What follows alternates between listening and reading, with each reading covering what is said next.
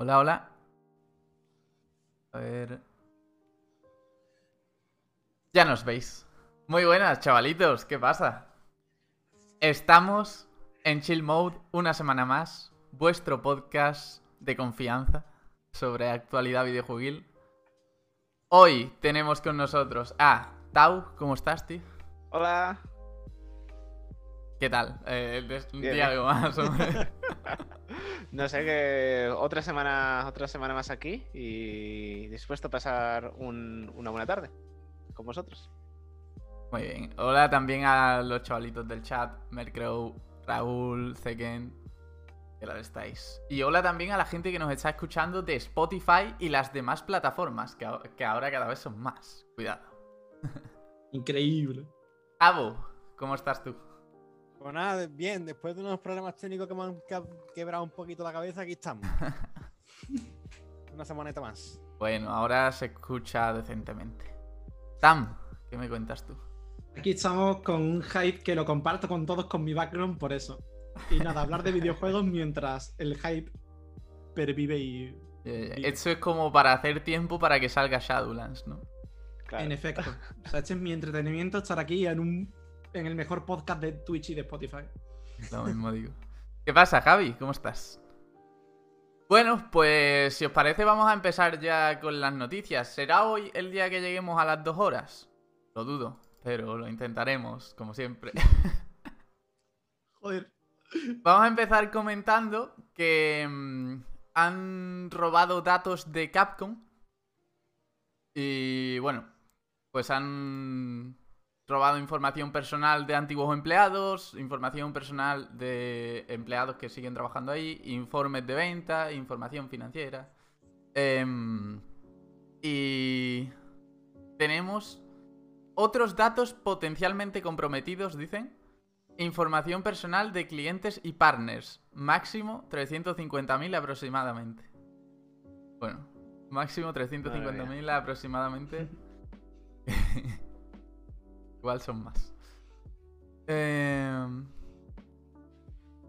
Bueno, han puesto un comunicado mm, que dice... En la mañana del 2 de noviembre de 2020, algunas redes de Capcom Group comenzaron a experimentar problemas que afectaron al acceso de ciertos sistemas, lo que incluye el email y los servidores. La compañía ha confirmado que fue debido a un acceso no autorizado llevado a cabo por una tercera parte, lo que provocó que ciertas operaciones fueran detenidas a fecha de 2 de noviembre.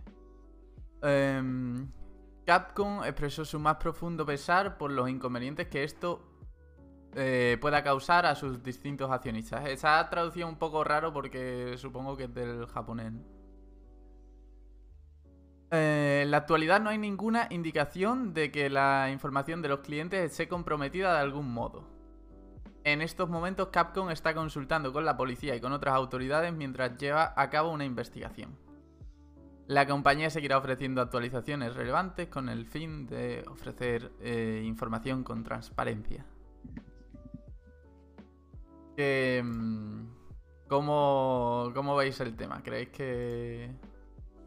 Hombre, es que eh, estamos hablando ya no de una filtración de títulos, que a fin de cuentas esto ocurre bastante en la industria del videojuego, pero estamos hablando de eso, de datos de trabajadores, de ex trabajadores y de informes de que, financieros y demás, que esto es bastante gordo de lo que parece. Que- es más, muchos medios empezaron a publicar noticias y las quitaron por respeto. Pues eh, es que en realidad no sé... ¿Cómo creéis que puede afectarle? Evidentemente les va a afectar negativamente, ¿no? Pero ¿qué diría, ¿en qué diríais que les afecta principalmente? Em, yo creo que si esto no es está hecho por eh, alguna entidad que quiera saber datos financieros y un estudio de mercado sobre Capcom, no lo veo otro fin. Porque ¿qué fin tiene eso? Más allá de justo eso. O sea, Sería una recompensa, ¿no? ¿Cómo? Pero ¿en qué afecta a Capcom que esto salga a la luz? Quiero decir, si no es para hacer un estudio de mercado. No entiendo. Tampoco sé explicarme muy bien. Ah, Mala reputación solo, dice Grato. En muchas compañías roban datos, nadie se salva. Hombre, por lo, por Pero lo esto- pronto, eh, la sorpresa de todo lo que iban a anunciar, que veo aquí Street Fighter 6, Resident Evil 4 Remake, Monster Hunter 6. La sorpresa se les ha ido ya al carajo. Vale, vale, que, que no sabía que eran cosas de ese tipo, creía que eran solo datos financieros De y todo, demás. así de todo. A mí me Vale, hace vale. mucha gracia porque pone que Street Fighter 6 para 2022 y después ya tienen planeado Ultra Street Fighter 6, ya, ya antes de que salga el 6. Claro. Claro, Eso es normal sí. en las empresas. Eh, pero al final esto no es como cuando un trabajador se va de una empresa y se lleva datos, una cosa así, sino que ha habido una infiltración de un tercero, ¿no? De una tercera parte en lo que es su red. Entonces, claro, él pues, la- habrá cogido todo lo que pudo de información y, y supongo que ahora lo venderá a empresas rivales, por ejemplo. O esto ya está organizado desde una empresa rival, no, no lo sé. No, El- lo- la mala reputación, como, como dicen en el chat, pues claro, eso siempre lo van a tener porque al final lo que está pasando es que está- se está exponiendo ¿no? una vulnerabilidad en su sistema informático. Un momentito, chavales, antes de seguir. Me acaba de salir un mensaje del Zoom que me ha alarmado bastante. Pone, esta reunión terminará en 10 minutos. Actualice ahora para eliminar el límite de tiempo de 40 minutos. hostia puta.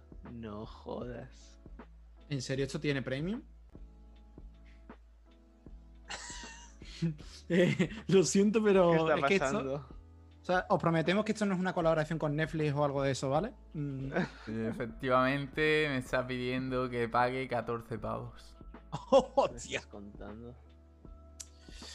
Pues nada, chavales, volvemos a Skype. eh, ¿Qué hacemos ahora? Espérate, igual, igual cuando nos saque puedo hacer otra reunión de 40 minutos. Sí, sí, sí. puede ser, puede Puedes, ser. puedes realizar tantas reuniones de 40 minutos como desees. Es lo que pone aquí. Pero Lo estoy la- buscando. en- La, última vez que lo hicimos, le hicimos por Zoom y duró cuánto, cuánto duró esto. Sí, lo hemos Pues hecho- horas o cuatro. Lo hemos hecho ya un par de veces con Zoom y nunca hemos tenido límite de tiempo. Eso es lo que me extraña a mí. Bueno, Ahí está un contador de, de cuenta atrás, chavalito. es verdad. Nos sale tiempo restante de la reunión, 8 minutos, 6 segundos y bajando. Durísimo. Em, bueno, voy a ir leyendo. Ahora cuando se acabe el tiempo, pues abrimos otra y ya está. El 39%, esto lo iremos solucionando. Estamos en beta todavía. Esta beta va a ser tan larga como necesitemos. No tenemos prisa de sacar el producto final. Em, el 39% de las empresas de la que les roban datos. eh, ¿Crees que la. Ah, vale, que les roban datos al 39% de las empresas. ¿Crees que la justicia hará algo? Nunca se encuentra a nadie. Imagina archivar todos los proyectos de una empresa y luego irte a vivir a Cuba. A lo mejor es porque es fin de semana, dice Zeken, de lo del Zoom. No creo, ¿no? Porque Pero- si siempre se hace los viernes. La, la última Claro. que, que hicimos también fue el sábado, ¿no? ¿O no? Sábado, sí, lle- llevamos un montón de tiempo haciéndolo los sábados ya. Nos Bueno. quieren boicotear. Eh, lo que hay. Vamos a comentar en 7 minutos em, el tema del Kingdom Hearts, que dice Nomura que eh, desea cambiar el mundo de manera drástica en un hipotético nuevo título de, de nueva generación. Dice que eh, quiere atar los cabos sueltos, pero también modificar el formato un poco. De Nomura me, me espero ya cualquier cosa, la verdad. Sinceramente. Ya eh, en el Kingdom Hearts 3 metieron un mundo aparte. No sé, era una cosa que parecía Final Fantasy pero que no lo era. Y ahora el Melody of Memory este, spoiler alert, hablan de nuevas mm, realidades alternativas y demás. No sé, una, en Nomura, las cosas de Nomura. ha plantado la semilla para hacer lo que le dé la gana en cuanto le dé la gana. Básicamente, yo creo, yo, yo he escuchado por ahí de que quieren dejar de lado los personajes de Disney y meter más pollada de Nomura, las personas que quieren Nomura con, tan- con las cremalleras, los bolsillos que tienen cada uno 500 bolsillos y cremalleras. Eh, decía también... em, deseo cambiar el mundo drásticamente y contar una nueva historia. Contar una nueva historia puede ir por ahí, por lo que tú dices de sacar más personajes propios y demás. A pesar de la influencia que tenía en la historia que quedaba por contar, eh, parte de eso se puede decir. Ah, vale. Eh, que no cree que Xehanort vuelva a ser el antagonista principal. Hombre, es que como lo sepan pegarle los collejas, porque el Kingdom Hearts 3 supuestamente iba a ser el fin de la, de la saga de Xehanort. Pues como que en el Melody of Memory, que yo ni lo he jugado ni he visto nada de él, como que ya se cerraba un poco la historia de ese personaje, ¿no? Por lo que leo aquí. En teoría se iba a cerrar con el 3, pero como Nomura es como es, pues dejó cosas abiertas y era, te ha sacado el Melody of Memory, que es un juego musical con historia canon. No sé, es, una- es un poquito raro y encima la parte canon es dos escenas de 10 minutos. Tampoco era del otro mundo. Claro, que te hace cobrar, o sea, te hace comprar el 60 juego pavos. para 60 pavos. 60 eso. pavos. ¿Pero trae guitarra en plan guitarjero o algo así gracioso? Que va, es como. eh, eh, le ha hecho el mismo estudio que hizo para 3DS los, los Reading Final Fantasy, que son como juegos musicales, pero de la saga Final Fantasy. Pero claro, esos salieron a 30 pavos. Y con un, con un estilo de arte distinto. Pero el Kingdom Hearts este usa los modelos de Play 2. Y, y no sé, es muy. Yo jugué la demo y a mí no me convenció en absoluto. No, no me parece nada lógico pagar 60 euros por ese tipo de juego. Porque si me lo sacas a como si fuese un spin-off por 30, 25, te lo compro, vale, está bien. Pero que me cobre 60 y me, encima me metas historia que debería haber metido en el Kingdom Hearts 3, hermano. mm, no Porque entonces lo están vendiendo como un juego principal de la saga, ¿no? En Es que esa es la cosa. to- todos los juegos de Kingdom Hearts, fuera del 1, 2, 3, son principales. Podrían tener un número cada uno. El Beat by Lee, el 358 2D, el Chain of Memory. En fin. Y la, la putada, ahora no, porque ahora están todos metidos en Play 4. Pero es que antes cada uno estaba en una consola distinta. Eso lo hablamos Tau y yo en un podcast que teníamos hace un montón de años. Que se llamaba Sagas que deberían cambiar o morir. O sí, la verdad, porque vamos. Tenías que tener la PSP, la Game Boy, la DS, la 3DS, la Play 2 y la Play 3 para entrarte de todo lo que es Kingdom Hearts. Sí, la verdad es que es brutal. Yo intenté con ese Kingdom Hearts, pero no sé si. En plan, no quiero insultar a los fans de Kingdom Hearts, pero no sé si es más nostalgia que otra cosa, tío, porque es que a mí me parece infumable, tío. En plan. están bien. A mí el 3 me pareció una cagada. Me la pasé más que nada por compromiso, porque ya me había pasado todas las anteriores. Digo, bueno, pues ya que estamos me lo termino. Pero. Ya me bajé del carro hace tiempo. Bueno, dice, si hacemos un Kingdom Hearts para la próxima generación de consolas, se lanzará después de que muchas otras compañías hayan publicado sus títulos, por lo que creo eh, que deberíamos hacer algo que pudiera competir. Por supuesto, eso es solo hipotético, ya que no hemos anunciado que vayamos a diseñar un nuevo título para PS5 o Xbox, dice entre risas. Y promete novedades para el 20 aniversario de la saga, que será en 2022. Estamos trabajando para ofrecer buenas noticias. em, y 20 poco más. Yo que, que- me acabo de explotar la cabeza. Es que hace casi 20 años que soy los puñeteros Kingdom Hearts 1. Y ha reconocido que. mm, que ya pensaba en las precuelas cuando estaba haciendo el Kingdom Hearts original. Eso es algo que todos sabíamos en realidad, pero está bien que lo reconozca. Pues nos queda un minuto 35 de esta reunión. Se acaba el mundo en un minuto 30. Madre mía. Veremos qué ocurre, o sea. Buah, Aquí hay hype por ver lo que pasa cuando se acaba la reunión. Mm, Dice Ezeken, otro desastre en la gestión de Pedro Sánchez. Eh, que hagan un crossover con Silent Hills y ya está. Kingdom Hearts y Silent Claro. Hills. Qué bizarro sería eso. No, no quiero. Silent Hill no lo toquéis, por favor. señor. ¿A ti te Pero- gusta Silent Hill? Me parece muy interesante. En plan, no es que sea hiper mega fan de la saga, pero está guay.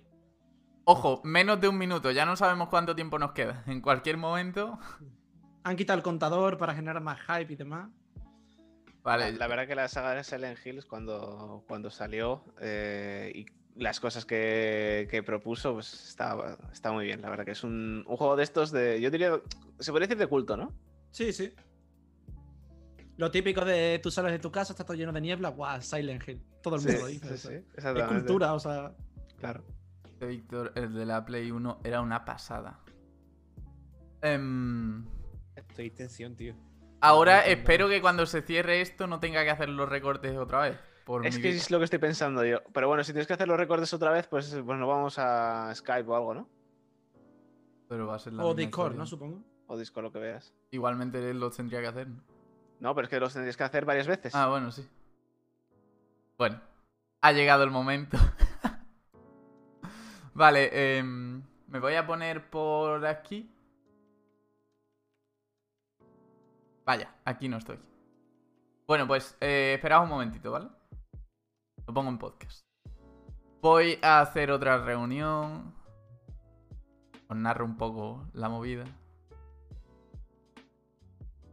Vale, creo que no tengo que hacer em, los recortes de nuevo. Eso está bien. Ahora, tengo que invitar a la peña. Invitando a caña, repartiendo leña. Un momentito, por favor. Hoy se bebe. Voy a beber. Ah, tengo que pasarles un código. 897. Ahora lo paso a vosotros y me troleáis súper fuerte, ¿te imaginas?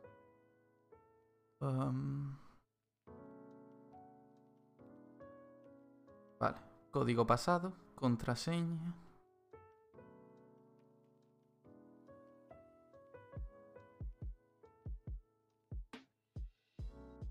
Perdón, perdón por este problema. Para la siguiente semana pues nos buscaremos la vida un poco. Y esto está pasado. Ahora solo tengo que esperar a que vayan entrando de nuevo. F, F, F.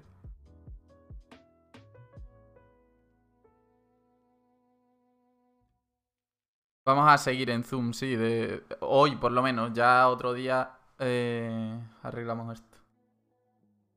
Dos personas han accedido a la sala de espera. Admitimos, admitimos.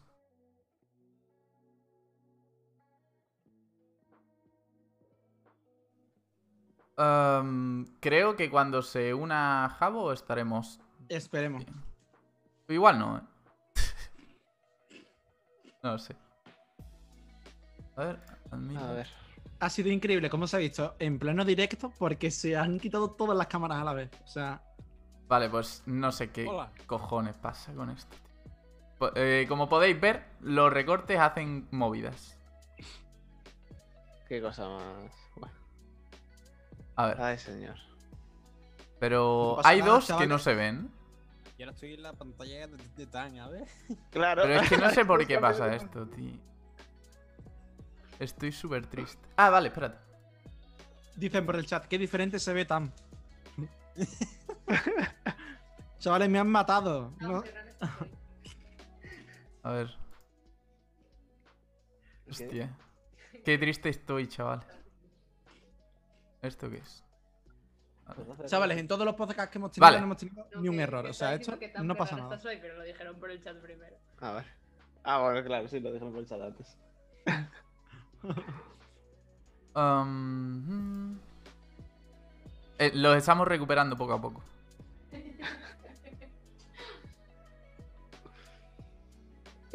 Ingeniera haciendo de las suyas. Se cuela una. El ukelele para entretener. Ah, vale, esto es por esto. Sí. Vale, vale, vale. Bueno, se han intercambiado Jabu y Tamara. Me digo doble. Me entre... los entretengo con, con, con mi carisma. Ah, Chavales, he vuelto, ¿vale? Ahora soy arroba jabo 097, pero no pasa nada. vale, vale, los estamos recuperando. Ahí estamos. Yo ahora, ahora se escucha toda la fuerte. Ok. Pues tengo que intercambiaros de sitio, no sé muy bien por Oye, qué. como mola el fondo de tanto. ¿El qué? Como Aquí el estamos. Mira, Ah, sí, Mira. del WoW. ¿ves eso de ahí arriba? Se llama No voy a dormir el martes. Ahora no lo ves. ¿Qué sale? ¿El martes la expansión? El martes al 12. miércoles. Ah, Eh, ¿Cómo que lunes a las 12? Sí, El lunes a las 12 ya es martes. claro. No, pero sal- saldrá de la noche del martes al miércoles, como. No, como- no, no, no. ¿No? ah, vale, vale, vale. Del lunes al martes. Ahora es cuando dice, hostia, entonces puedo jugar, puedo unirme. No. Tal". Vale, chavales, hemos recuperado esto. Hemos recuperado esto, ¿no? ¿Estamos bien? Estamos activos, papi. Perfecto. Bueno, ¿algo que decir de Nomura y de Kingdom Hearts antes de pasar a la siguiente noticia? Que deje morir la saga. Oh, qué triste final. O- Bueno, o que pues. la- o que la- o bueno, seguimos, dejamos a la mierda quien nos sea. Vale, que muera, dice Víctor por ahí, pidiendo sangre. Seres sanguinarios tenemos en el podcast. Bueno, pues em, hablábamos, tuvimos un debate de lo digital y lo físico hace poco en el podcast. Y precisamente se ha sabido que mm, Cyberpunk llegará en físico a Play 4 con no uno, sino dos discos. Y aparte, em, trae bastantes cosas, ¿no? Trae... em, Vale. Un compendio del mundo, pegatinas, postales, un mapa del juego y acceso a material digital. Entonces, básicamente he puesto aquí la noticia como por, por contraste, ¿no? Lo que, lo que está pasando en general en el mundo de los videojuegos frente a lo que ha hecho Cyberpunk en este caso. Em, yo creo que, que saben que mucha gente lo va a comprar porque tienen un hype tremendo. Entonces, es lo que decíamos, ¿no? Como que hay que elegir muy bien qué quieres tener en físico. O nosotros elegimos, decimos, esta saga sí la quiero tener en físico porque es la que me encanta. Y creo que el tema va por ahí, que saben que mucha gente los va a elegir como esa saga que tener en físico. Y Tú has dicho, to- todo lo que has dicho que trae la edición es la, la edición normal física. Creo que sí. No es ninguna coleccionista, ninguna especial, ni nada. Coño, La coleccionista madre. más cosas. Em, Yo como empresa tiraría por ahí, te haría algo, algo como eso. Si te coges el físico, mm, te, ven, te viene con no sé qué. Como ya el de Y- Witcher 3 te venía con la banda sonora y todo, es la edición normal.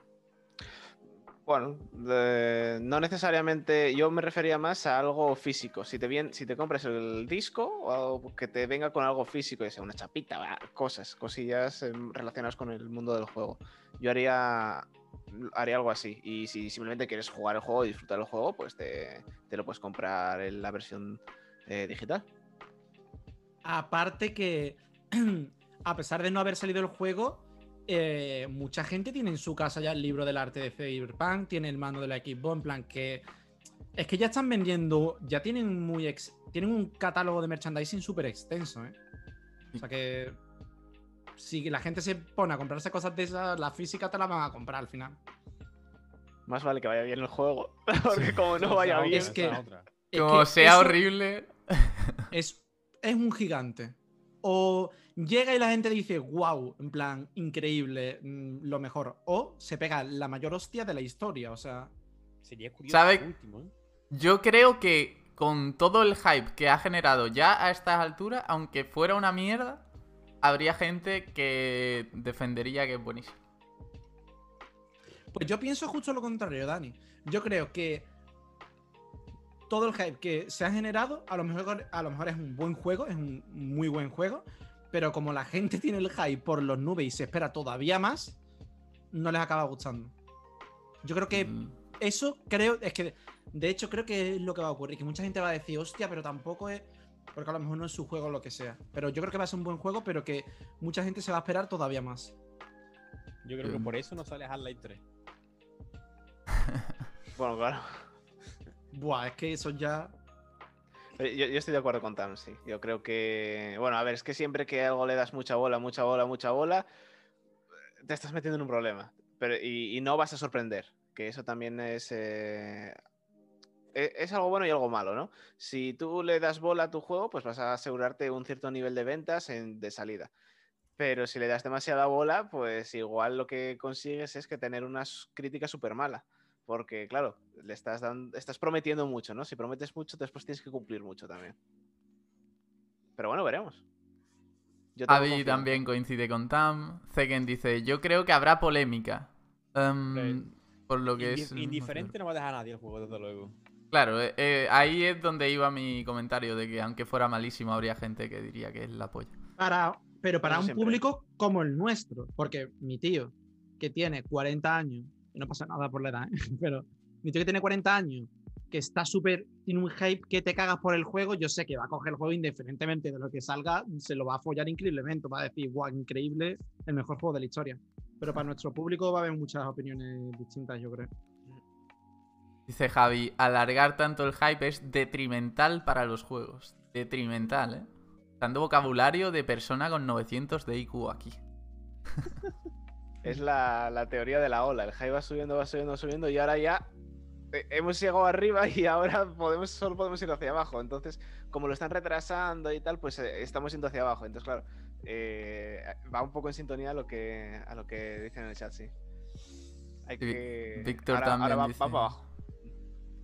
Víctor también dice, será un buen juego, pero han creado demasiado hype. Aunque habrá que ver si cumple eh, las expectativas, in my opinion.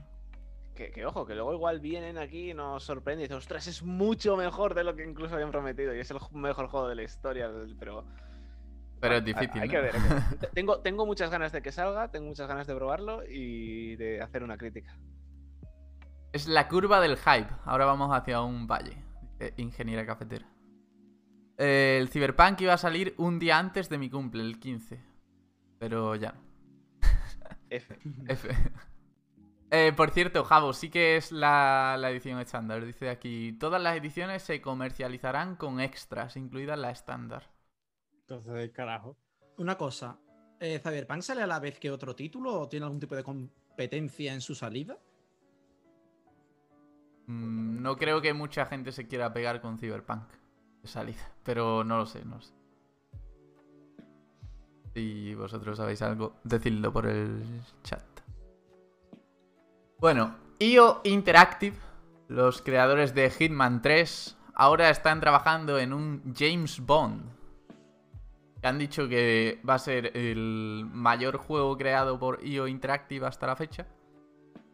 Em, que va a ser una historia nueva de Bond, no se va a basar en ninguna peli ni nada de eso. Y de hecho, creo haber leído que iba a ser como de los comienzos. De los comienzos de James Bond. Pero bueno, em, el Hitman 3 que, que todavía no ha salido. Sale el 20 de enero en Play 4, Play 5, One, Series mm, X y S, PC y Stadia. Pero yo creo que todos coincidiremos en que es el tipo de juego que le pega a un James Bond, así lo que todos imaginaríamos. ¿no? Sí. De hecho, los juegos de James Bond no le suelen hacer justicia a eso, creo yo. O sea, que como que no creo que vayan bien hilada la personalidad del personaje y la historia con cómo son los juegos que han hecho. Y un Hitman le pega bastante. Hombre, es que. Por lo menos en los libros. James Bond era un nota muchísimo más frío y más. más calculador. Sin embargo, las películas te lo ponen como un tío que es más. El puto amo. Sí. Que cuando debería ser más brutal. El, el Daniel Craig creo que sí captó eso un poquito más en el, en el personaje, la brutalidad. Pero vamos, si me pones un James Bond con las mecánicas de Hitman un poquito más descafeinadas. Porque no, yo creo que si pones un James Bond, pero con el gameplay de Hitman, no creo que le vaya a gustar a todo el mundo. Sobre todo a gente que venía de los juegos anteriores de, de James Bond. Pero si le pones algunas mecánicas de sigilo y demás de Hitman, creo que puede ser una cosa bastante interesante. Yo estoy de acuerdo, sí. El... Bueno, los juegos de James Bond que jugué yo ahí por, bueno, de... por los años 2000, pues eran juegos más de acción y eso, y... pero yo creo que el rollito, el rollito de Hitman, o sea, la, o la experiencia que tiene el estudio con, con Hitman le va a sentar muy bien, yo creo. Y bueno, sí que obviamente no es el mismo personaje, por lo tanto las mismas cosas no funcionan, pero esa experiencia yo creo que les va a ayudar a, a, a afinar e ir a- en una dirección un poco distinta, pero, pero con unas mecánicas buenas. Yo creo que tiene buena pinta. Yo cuando oí la noticia dije, mira, esto tiene buena pinta. La- otra duda que tengo yo era si, porque por- eh, Daniel Craig va a, ser esta, esta va a ser su última película. ¿Tirarán por el nuevo James Bond que sea o será un, un actor distinto o qué? Si han dicho que es de los inicios y que no tiene nada que ver, creo que será algo individual del juego. Es que además, contar con esa temática, o sea, James Bond, pasarán los años y pasarán los años que tú le pones James Bond al título de algo y la gente se va a fijar. En plan, creo que es bastante llamativo. Y en verdad no sabía nada de esto, pero me interesa bastante. No, creo que fue- a- a- yo la vi por Instagram hace ayer o anteayer, que lo, lo publicó Square Enix, creo que era, ¿no? O no, no. No, no me acuerdo, porque y yo, y yo, y yo seguía con, con Square Enix. Me quiere sonar que sí. Al menos. Bueno, no estoy 100% seguro, pero creo que sí que siguen distribuyendo los juegos. No sé, si- no sé si puedo ir por, un- por un post de IGN o, o- o no sé, pero vamos. Pero lo- me enteré por Instagram. Am, pegarse con Cyberpunk sería un suicidio a no ser que seas el WoW 2 o Guild Wars 3. Ni siendo Guild Wars 3 te puedes pegar, lo siento, ¿eh? pero. Mi favorito es Pierce Brosnan. Gran Sí. James Bond. Pues yo no he visto ninguna peli de James Bond, ni he jugado a ningún juego de James Bond. Cero, ostras. Pero- Y yo, pues eso es difícil, ¿eh? ¿Sabes que Muse ha hecho gran parte de su banda sonora, Dani? increíble, pues me la voy a. Que sí, ¿están? Sí. ¿Cuándo? De hecho- voy- No sé exactamente cuál era, pero hay una que es de James Bond, de hecho. Yo sé que hicieron canciones para Crepúsculo. Sí. Muchas. Eh, Supremacy. Que luego han Supremacy. dicho de lo de Crepúsculo, han dicho que, que bueno, que fue un mal necesario.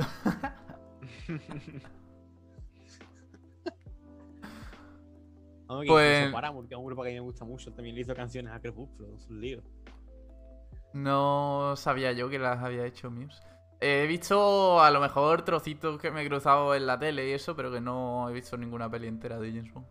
Supremacy está hecha para James Bond, Dani. De hecho, si la, escu- la- cuando lo vuelvas a escuchar vas a decir, oye, es verdad. En plan, ¿No pone para qué película? ¿No, la- no, la- no sale? Skyfall, creo. Ah, Skyfall. Sí. Bastante bien. Bueno, seguimos. ¿Qué os parece? Hemos sabido que han echado al director de Ubisoft Singapur.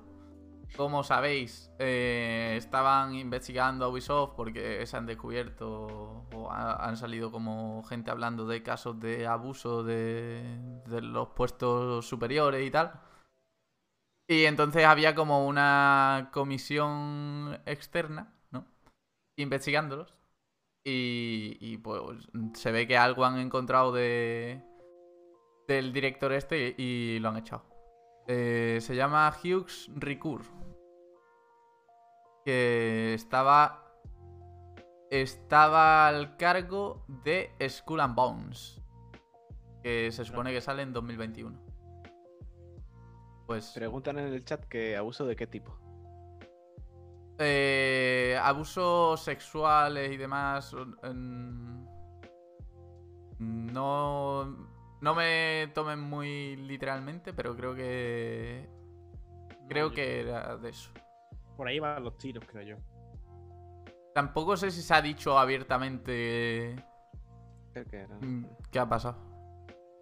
Pero bueno, que el director de Ubisoft dijo esto tiene que cambiar y contrató gente para que investigara la empresa. Y pues desde entonces van cortando cabezas regularmente. Me parece bien. La Sí. decisión de investigar a tope está. Pues sí, la verdad que sí. ¿Cómo creéis que va a afectar eso a Skull and Bones? Bueno, ¿alguien espera algo de Skull and Bones? Porque yo la verdad es que tengo un hype moderado como poco. Yo cuando vi ese, el anuncio de ese juego, vi básicamente los barcos de Assassin's Creed. Eh, Eh, es, lo, es lo que vi. Y ya, si de por sí esa parte de los Assassin's Creed no que me hiciese mucha, mucho trilling, la verdad es que indiferente totalmente. ¿Cómo creéis que afecta que echen a un director de- del proyecto de un juego? Depende, ¿no? De cómo esté de avanzado, ¿no? Eh, el proyecto. Pienso yo. Mm, porque si, si acaba de empezar, pues no será tan importante, pero si ya está acabando, pues... Hombre, si ha sido anuncio y demás, y hay bastante movida. No sé yo. A lo mejor el plan lo tienen ya. mm, O sea, el director se reunirá con más gente del equipo, ¿no? ¿O ha, ha sido él el que se ha expulsado o ha sido gran parte? No, no, él creo que. Supongo que los demás al sabrán por el camino que iría el juego y a lo mejor no hay tanto problema, ¿no? O sea, no sé. Yo, sinceramente, no, no es que tenga una opinión ya formada. Pregunto por ver qué pensáis, porque no sé hasta qué punto. Supongo que depende muchísimo de cada proyecto, ¿no? No creo que en todos tenga el mismo peso. Pero no, no creo yo que en Ubisoft vaya a afectar demasiado al, Yo igual, pienso al igual que. proyecto. A lo mejor si hubiese sido un estudio indie y de todo, hostia. Pero Ubisoft siendo la Claro. que es, no creo. Y aparte no creo que tampoco. Si ese juego tenía ya el estado avanzado y tenían la visión y lo que querían hacer, pues no sé. Sí, cambiarán alguna. Seguro que, que algo cambia, pero, pero no debería cambiar mucho si eso, si ya tiene una ruta marcada. Ya saben lo que quieren, ya saben todo y, y supongo yo que ese proyecto ya está escrito, por así decirlo. No, no es que una persona lo tuviese ahí en la cabeza y fuesen avanzando todos, como pudiese pasar en un estudio indie, ¿no? Eh, pero no, eso ya tratándose de una empresa como Ubisoft, que seguro que necesitan un plan de viabilidad, necesitan eh, tenerlo todo ya por escrito y preparado antes de empezar incluso, pues no, no creo que, que vaya a cambiar mucho. Seguro que detalles o seguro que siempre podríamos decir, oh, si se hubiera quedado el otro igual, este detalle estaría más pulido, estaría menos, pero bueno, eso no, son detalles. Me gustaría también hacer un apunte en cuanto a Skull and Bones, porque creo que los juegos de piratas se tienen que reinventar como lo ha hecho Sea of Thieves. Porque ya esta temática de pirata, combates navales, eh, hay 20.000 millones de juegos en Steam, que no sé por qué, o sea, no sé por qué, pero tú van a buscar free to play o pirata y son todos lo mismo. Campos de batalla en el mar, donde te peleas con gente que lleva otros barcos, fin. Y no sé, creo que es una temática muy bonita y algo histórico que mola en plan estéticamente como para que solo hagan eso. Y ya está.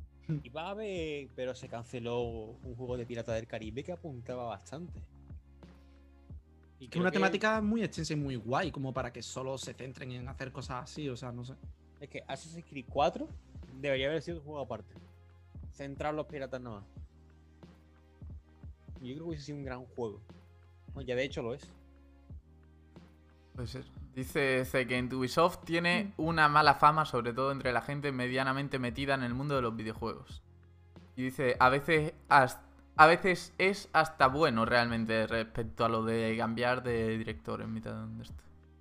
Yo, o sea, esto claro es una opinión personal y es algo que- de mi entorno. Conozco a personas que trabajan en Ubisoft y para nada dicen cosas malas, en plan, no sé. Pero también Hombre. depende de la, de la división de Ubisoft en la que trabaje, ¿no? Claro. Developer, Ubisoft está muy developer. dividido, sí. Tiene muchos estudios por estaba Ubisoft Montreal, luego estos eran de, de Australia, decíais. y hay- es una empresa que, bueno, al final están muy, como muy separados en el mundo. Grato dice, la mala gente tiene que pagar por lo que hace, sea quien sea. Estamos todos de acuerdo, lógicamente. Bueno, em, um, rápidamente, sin meternos en detalle, ¿qué recepción creéis que va a tener Skull and Bones cuando salga? Yo creo que va a pasar desapercibido. O va a ser algo así como. Que no creo que vaya a reinventar la rueda ni vaya a hacer nada estelar, la verdad. Como no te lo compro un fricazo de los piratas y de los combates navales, es verdad, o sea, es gracioso, pero es que es verdad. Yo creo que es muy de nicho eso, pero de un nicho que no sé ni siquiera. No sé por qué, en serio. No sé. Que un estudio indie haga un juego así, por ejemplo, lo puedo comprender porque a lo mejor lo que le mola y demás, pero yo no sé Ubisoft qué visión le ve a un juego de ese tipo para llegar a hacerlo.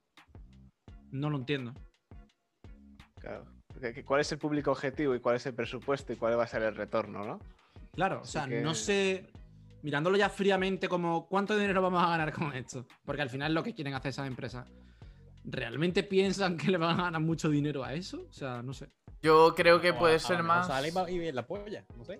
Sí, a lo mejor soy yo con el jabo en mi casa jugando a combates navales y eso, porque es la polla, pero.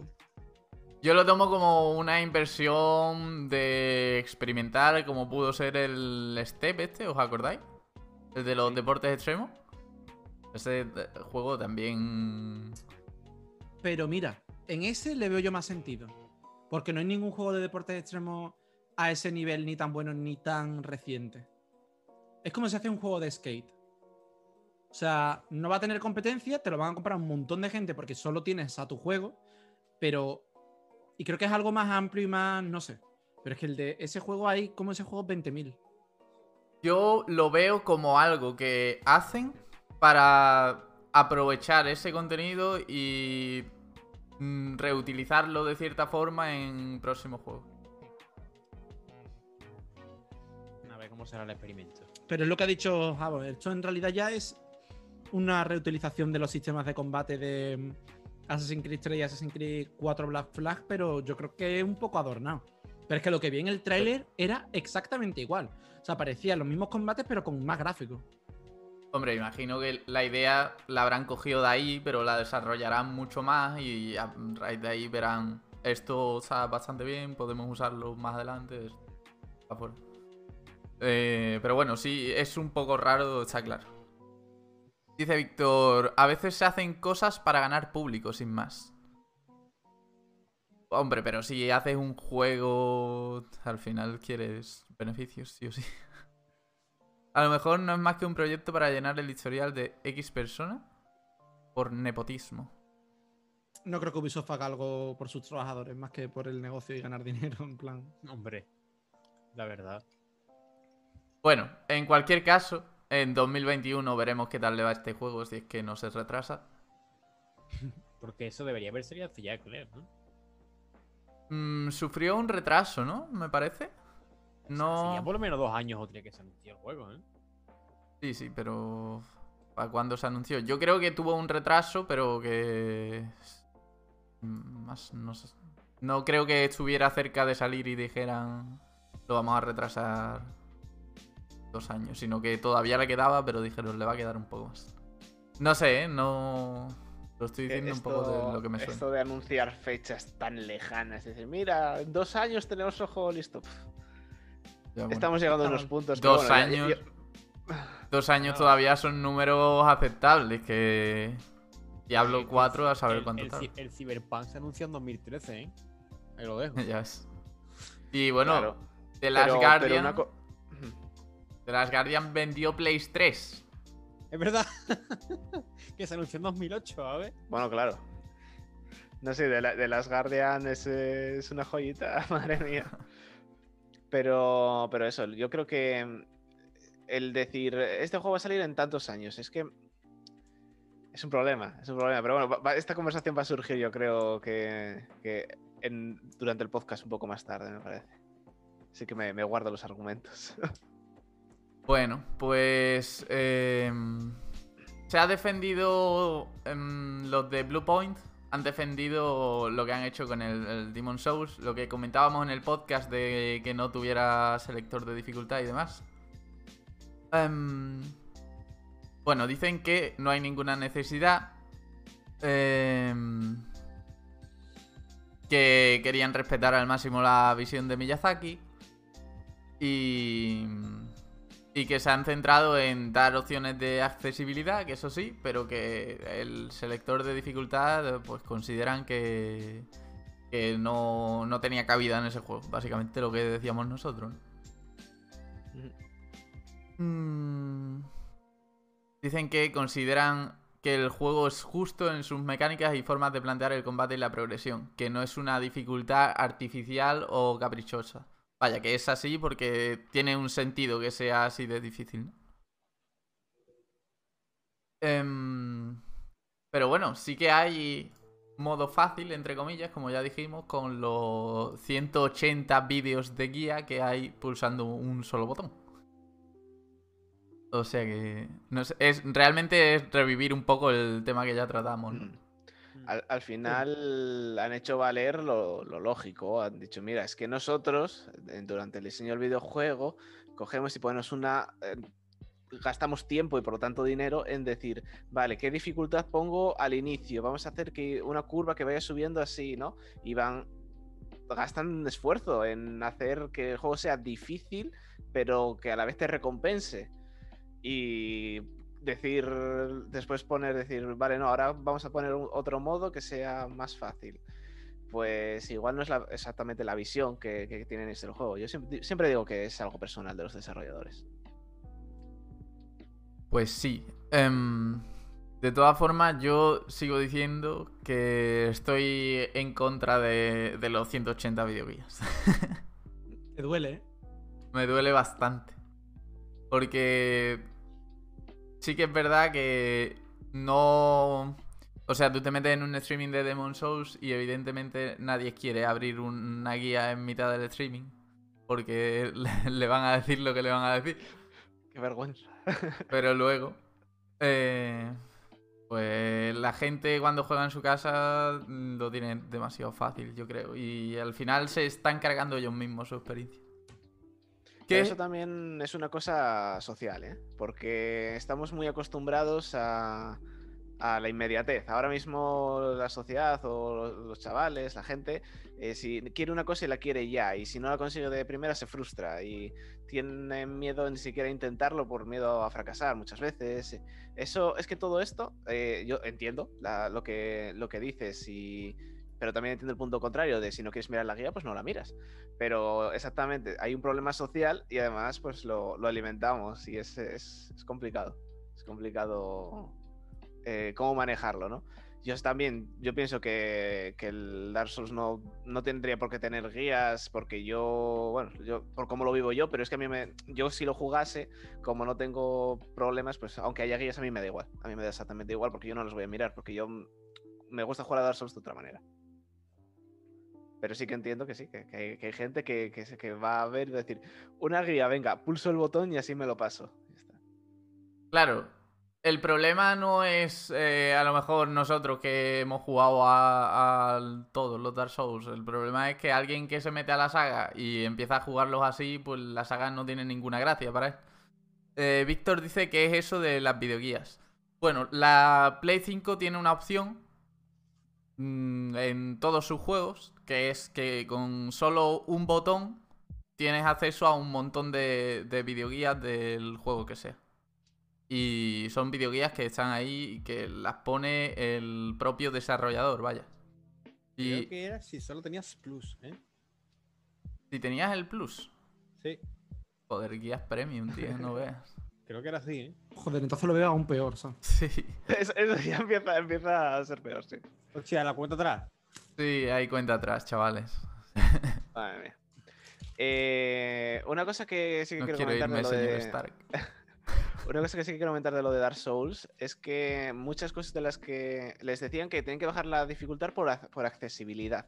Y hay una cosa que hay que decir a favor de- del estudio de Dark Souls, es que han estado trabajando mucho en la accesibilidad y han puesto, bueno, no muchas, pero opciones de accesibilidad, que si puedes cambiar los colores, puedes, eh, eh, no sé, eran los sonidos, había eh, había como opciones de accesibilidad que han estado trabajando sobre ello y, y que la gente que tenga diferentes problemas o dificultades a, a la hora de jugar los juegos, pues en este juego va a tener ayudas adicionales que no correspondan con la dificultad. Claro. Eh, por ejemplo, si eres sordo de un oído, te lo puedes poner en mono, mono, todo por el otro. Sí, sí. sí. Me parece. O sea, me parece mal que esto sea como algo a lo que nos tiene que sorprender, ¿sabes? Y que no esté en casi todos los juegos realmente. Pues sí. ¿Cuál, cuál fue el juego este que, que- que rompió una barrera a la accesibilidad que fue buenísimo? Salió hace poco. El de Last of Us 2. El de Last of Us 2. Eso, es, Eso, eso, eso. Eh, es la, la referencia. Y hay que, hay que romper una lanza a favor de las Sofas 2 y decir, gracias por sentar este precedente. Pues Ahora, de ahí para arriba, gente. Porque es verdad que, que hay, hay juegos en Play 3 y Play 2 que es que ni siquiera tienen subtítulos. Es que tú eres una persona sorda, no te puedes enterar de nada. Claro. Menos mal que eso ahora se está cambiando. Pero al final, más que cambiar por porque el estudio decide hacerlo, creo que de- debería ponerse como requisito casi por parte de Sony, de Microsoft, para entrar en su tienda y eso.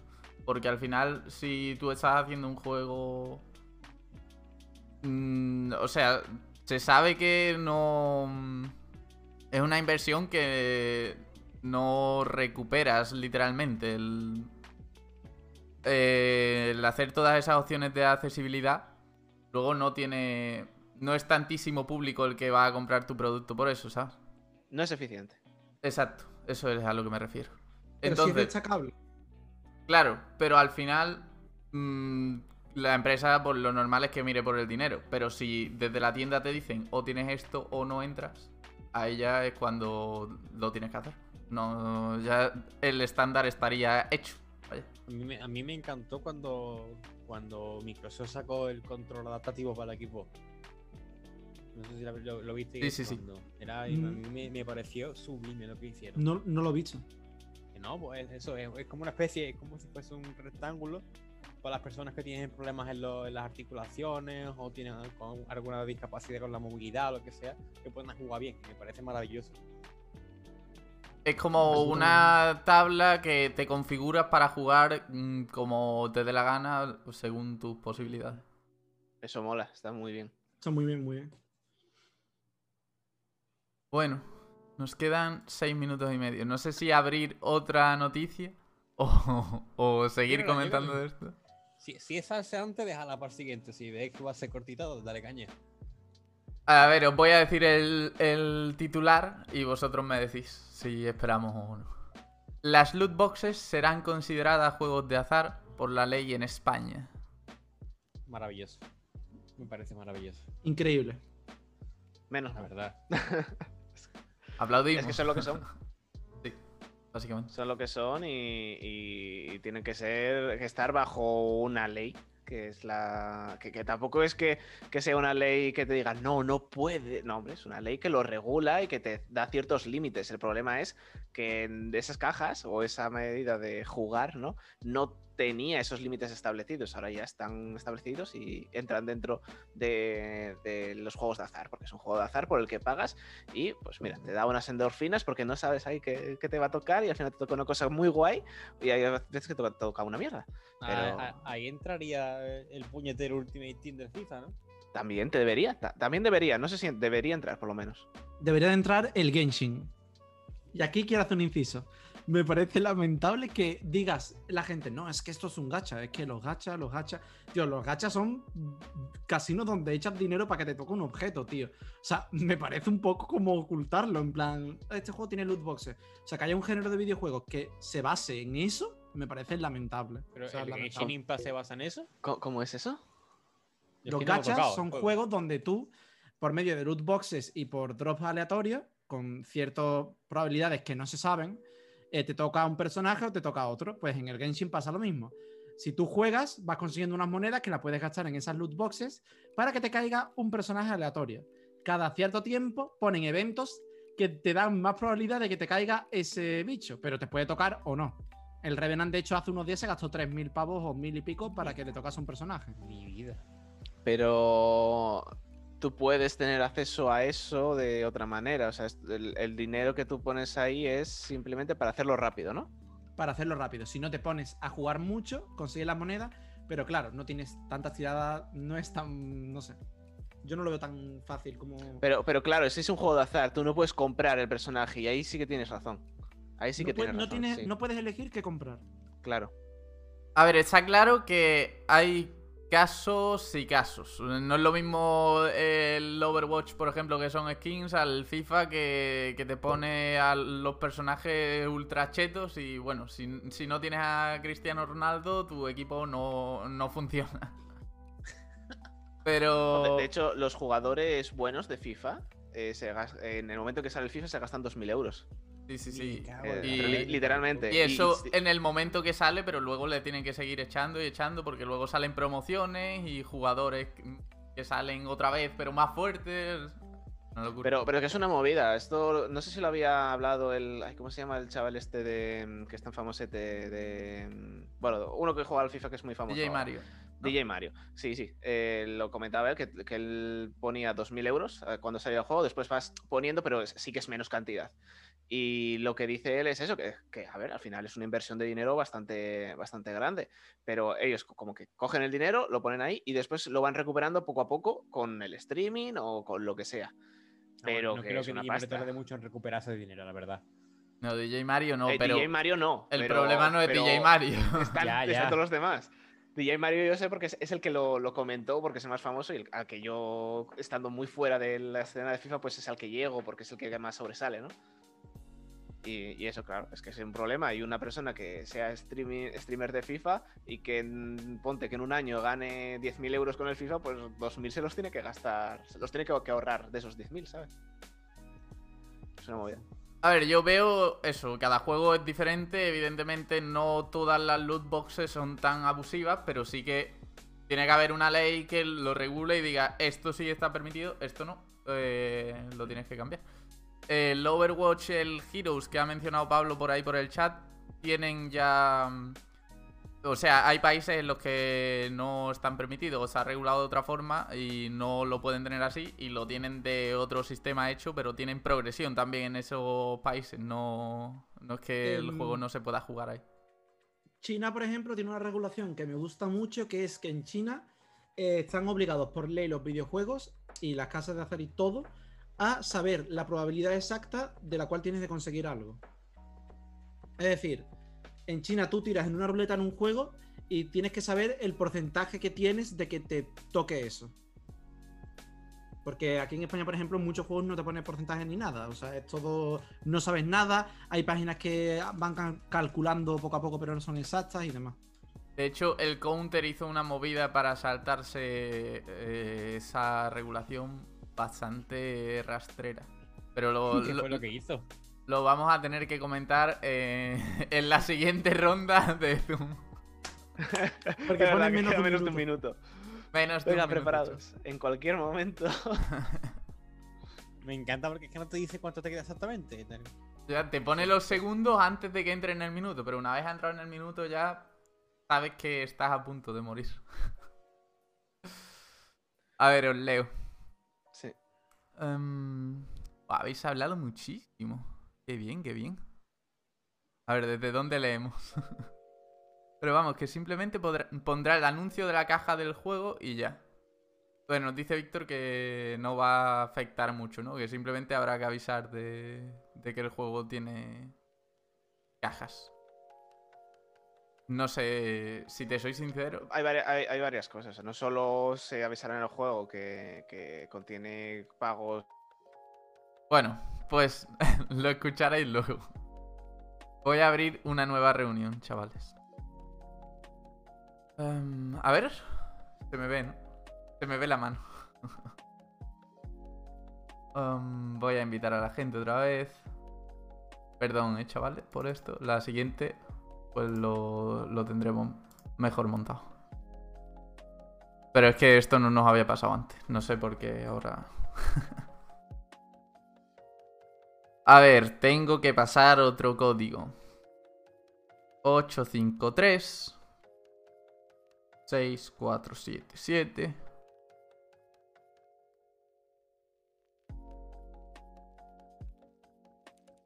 Pum. Venga. Y contraseña.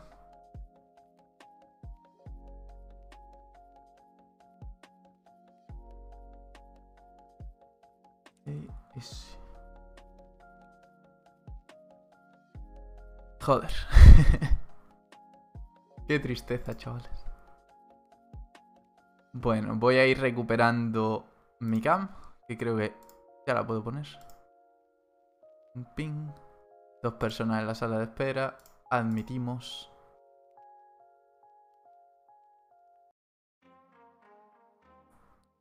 Hola.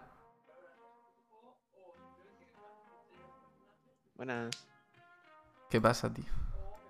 ¿Qué has dicho ahora? Pues nada, aquí recuperando vuestra imagen. Maldito zoom. A ver. Esto lo cerramos. Por cierto, qué guapo la imagen del gris Tau. Sí, está muy chulo. Está muteado, pero está muy chulo. Ingeniera nos roba a Tau. Bueno, Estamos discutiendo sobre lo del Genshin Impact, que lo- que, lo que decía ella que, que, que eso, que es un pay de to scale o un pay to fast, ¿no? Que para hacerlo rápido, pero hay que tener un poco cuidado porque es muy parecido a lo del FIFA al final.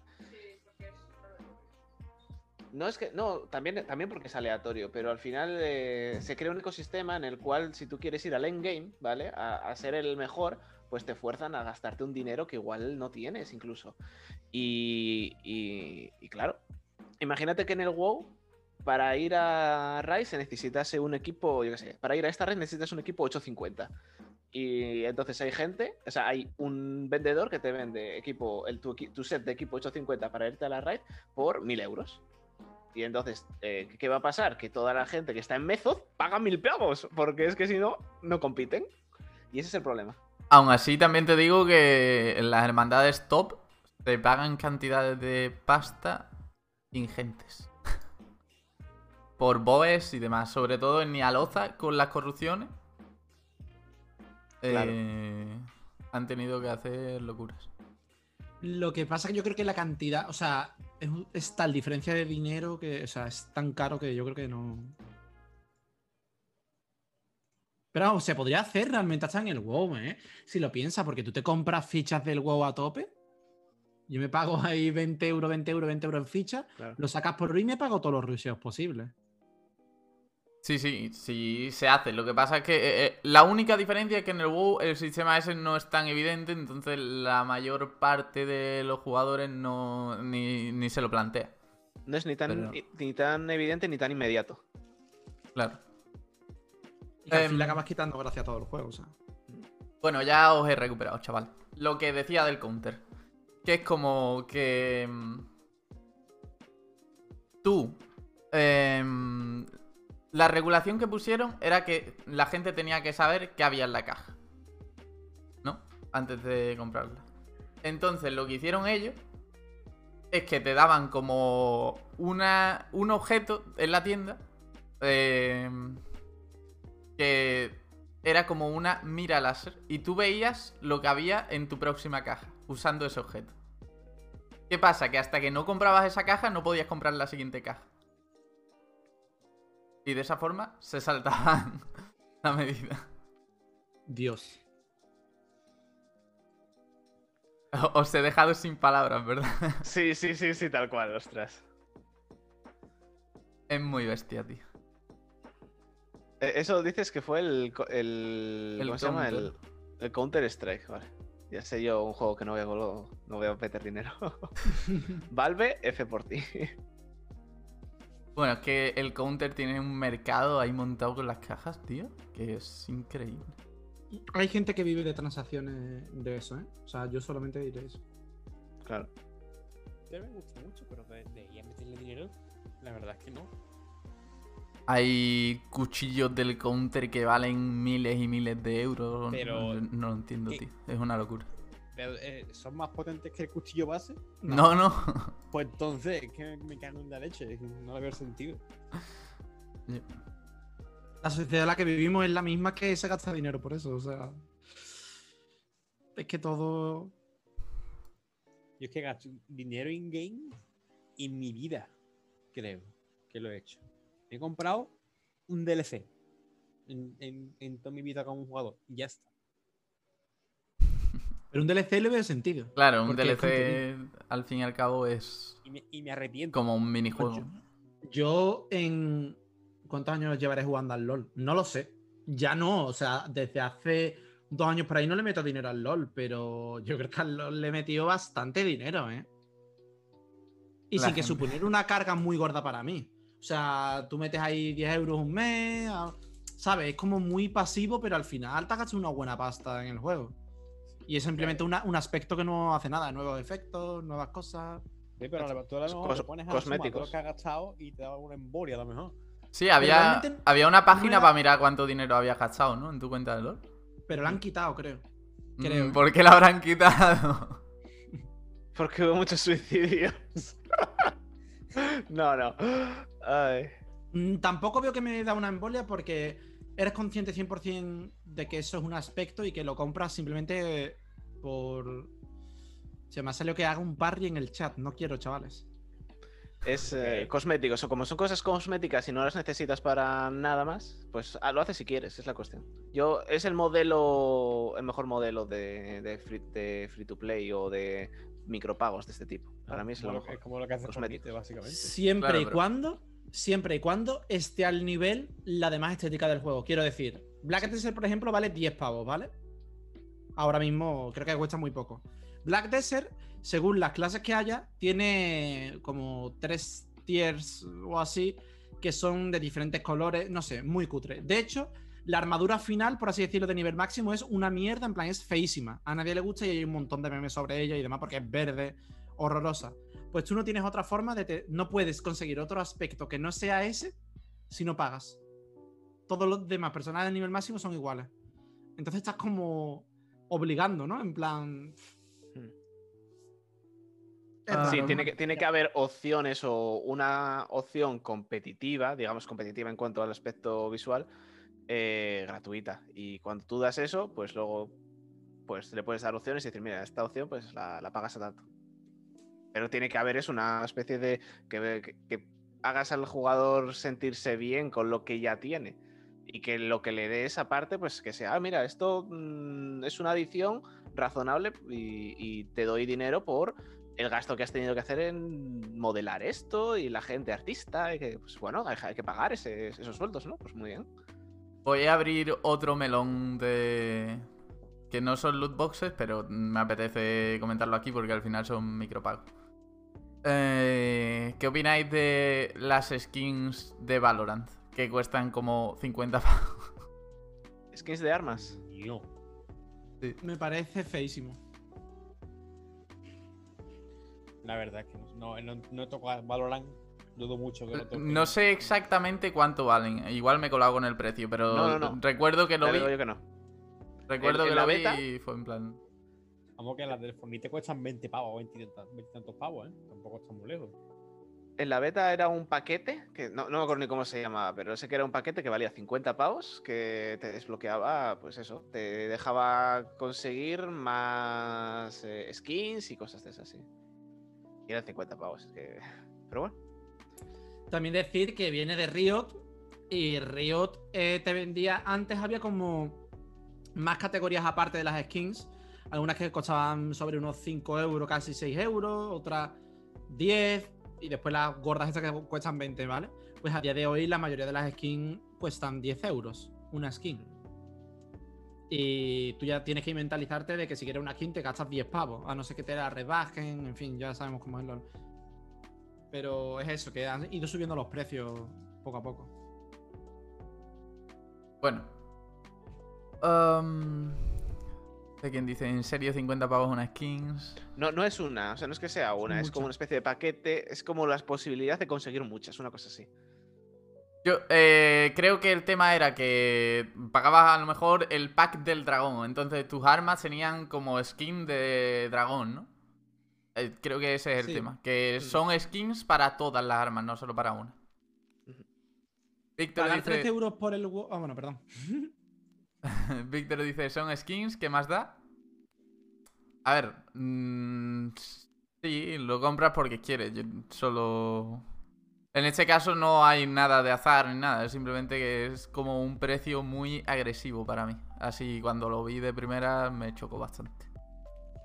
Te Supongo ven- que habrán hecho un estudio de mercado y habrán dicho, a ver, ¿cuánto puede pagar esta gente? ¿A qué Claro. están acostumbrados? Y han dicho, pues mira, pues nosotros podemos meter 50 euros. Y conozco a gente que se lo ha comprado. Sí, sí, sí. Bueno. No tengo ni en lo de los- con que mucha gente también viene del counter, es un público que se le puede sacar. Exactamente. De 20 tranquilamente las hay más eh, caras, supongo que se refiere. Eh, también hay skins del LOL que cuestan 20 y 30. Sí, pero bueno, esas skins, eh, en teoría, las del LOL, no estoy defendiendo los precios, eh, ni mucho menos, pero esas skins son como varias skins en una, Mm. que se transforma el personaje y bueno, Y tiene un curro notablemente Sí. superior a la de las demás skins. Sí, sí. Bueno, Grato dice, ¿y pagar 13 euros al mes por el WoW no os parece mal o es que estamos acostumbrados? Aquí te he cortado antes, Tamara. ¿Qué ibas a decir? Ah, me, me dejas, ¿no? En plan. Sí, sí. Que no me parece mal porque no es exactamente lo mismo. O sea, yo estoy pagando por un contenido y por un mantenimiento. No estoy pagando por una skin o algo. mm, no sé cómo explicarlo porque no sé. Pero que creo que son cosas totalmente distintas. Y creo también que mm, hay mucho hate hacia las suscripciones y hacia los juegos de suscripciones. Y luego, cuando jugamos un juego que no tiene suscripciones, mucha gente se queja de que no hay contenido. O de que la forma que tienen de sacar dinero esos juegos, mm, voy a mencionar a Guild Wars 2, no es del todo guay, porque en Guild Wars 2, por ejemplo, hay muchas skins in-game, pero si quieres una skin guapa, te la tienes que comprar. Y no lo veo mal porque, si no, ¿cómo sobrevive Guild Wars 2? Pero si tuviera una suscripción, yo creo que tendrían muchísimos más recursos para poder seguir sacando contenido y mantener a los jugadores todo el tiempo en algo. De Entonces, básicamente eso. Guild Wars 2 no, Guild Wars 2 era Boy to Play, en plan, lo compras y jugabas. Ah, vale. Y ahora es free to play, de hecho un free to play súper bueno, y luego ya te compras las expansiones. Pero claro, es que tú compras el juego y ya, y es un MMO. ¿Cómo se mantiene eso? Pues tienen que poner la tienda de cosméticos. A mí lo que hace WoW, la verdad, es que me parece bastante bien, ¿no? Son 13 Aún pavos, pero es que Hmm. WoW salió en el 2004 Eh, sí. y, y fíjate tú, y ahí sigue. Yo en Battle for Azeroth, que es la expansión actual, que lleva pues dos años y pico, tengo 150 días de tiempo de juego, aproximadamente. La O sea que-. Bueno, Tú, en- en perdón por mis problemas. Tú, eh, en general, a, a- a WoW, como WoW, todo, en todo su esplendor y con todas sus expansiones, ¿en cuánto crees que las has podido echar? Eh, debe rondar mm, dos años y pico. Madre Cálculo. mía, tío. Sí, sí, la Sí, verdad. sí, que- o sea. Pues, a ver, la comparación que, que haces de, de WoW y LOL no, no es del todo justa, porque son dos cosas completamente distintas. Porque el LOL no pagas y el LOL te lo dan todo gratis, por así decirlo. Te dan nuevo contenido, entre comillas, eh, gratis, te dan nuevos personajes gratis, te lo dan todo gratis y tú pagas cosméticos y ellos con esos cosméticos es con lo que eh, sacan todo el dinero. Bueno, con cosméticos y sponsors de- del competitivo, pues sacan al final su beneficio. El WoW funciona un poco diferente y te ofrecen más cosas. El WoW, tú tienes gente que son maestros de juego, tienes, tienes como mucho más support alrededor, tienes un equipo que está trabajando en contenido de forma eh, más continuada. Eh, tienes un equipo. Es, una forma de trabajar completamente distinta. No son, no son comparables los dos juegos. Porque tú no tienes. En el WoW tú no tienes esa base tan fija como puede ser una pelea de 5 contra 5 en un mapa. Que el mapa ha cambiado en la historia del LOL dos veces, ¿vale? Y en el WoW, pues, o sea, el LoL lleva ya 11 años y el WoW pues lleva más y ha tenido muchas más expansiones que dan muchísimo más contenido, es muchísimo más trabajo. Lo que quiero decir es que el WoW es mucho más trabajo que el LoL. Y que, por supuesto, el WoW pudiese decir, ojo, eh, voy a hacer como los juegos que no tienen, que, que son juegos online y que te lo mantienen y dice, mira, tú pagas X dinero por el juego y con ese dinero ya mantenemos los servidores X tiempo y después los chapamos porque obviamente esto tiene un límite, ¿no? Pues el WoW pues eh, tiene otro modelo distinto. O sea, ellos podrían coger y decir, mira, te cobramos 100 euros por el juego, pero es, luego es gratis. Pero hacen otro modelo que es, tú coges, compras la expansión, que es el, como el, el boom de dinero que nos dais por este contenido nuevo que os vamos a ofrecer, y después, pues por mantener los servidores, daros todos los servicios adicionales, son 13 euros al mes si jugáis. Y si no jugáis, pues no los pagáis, porque tienes, tienes la opción de suscripción o tienes la opción de pagar los días de juego. Yo, por ejemplo, antes que no podía jugar de tan de seguido, cogía días de juego y ahora estoy con suscripción porque voy a jugar más de continuado. Entonces, son dos, son dos cosas diferentes y no es una comparación justa, es lo que quiero decir. ¿Cuánto suelen costar las expansiones del WoW? Mm, Esta cuesta 40 pavos la edición estándar, creo. Y la, y la expansión pasada fue por ahí también, ¿eh? Creo que la expansión pasada eran 45, pero te incluía una subida de nivel máximo que ahora eh, esta, la estándar, no la incluye, sino que te la incluye la siguiente edición que ya eran como 60 pavos.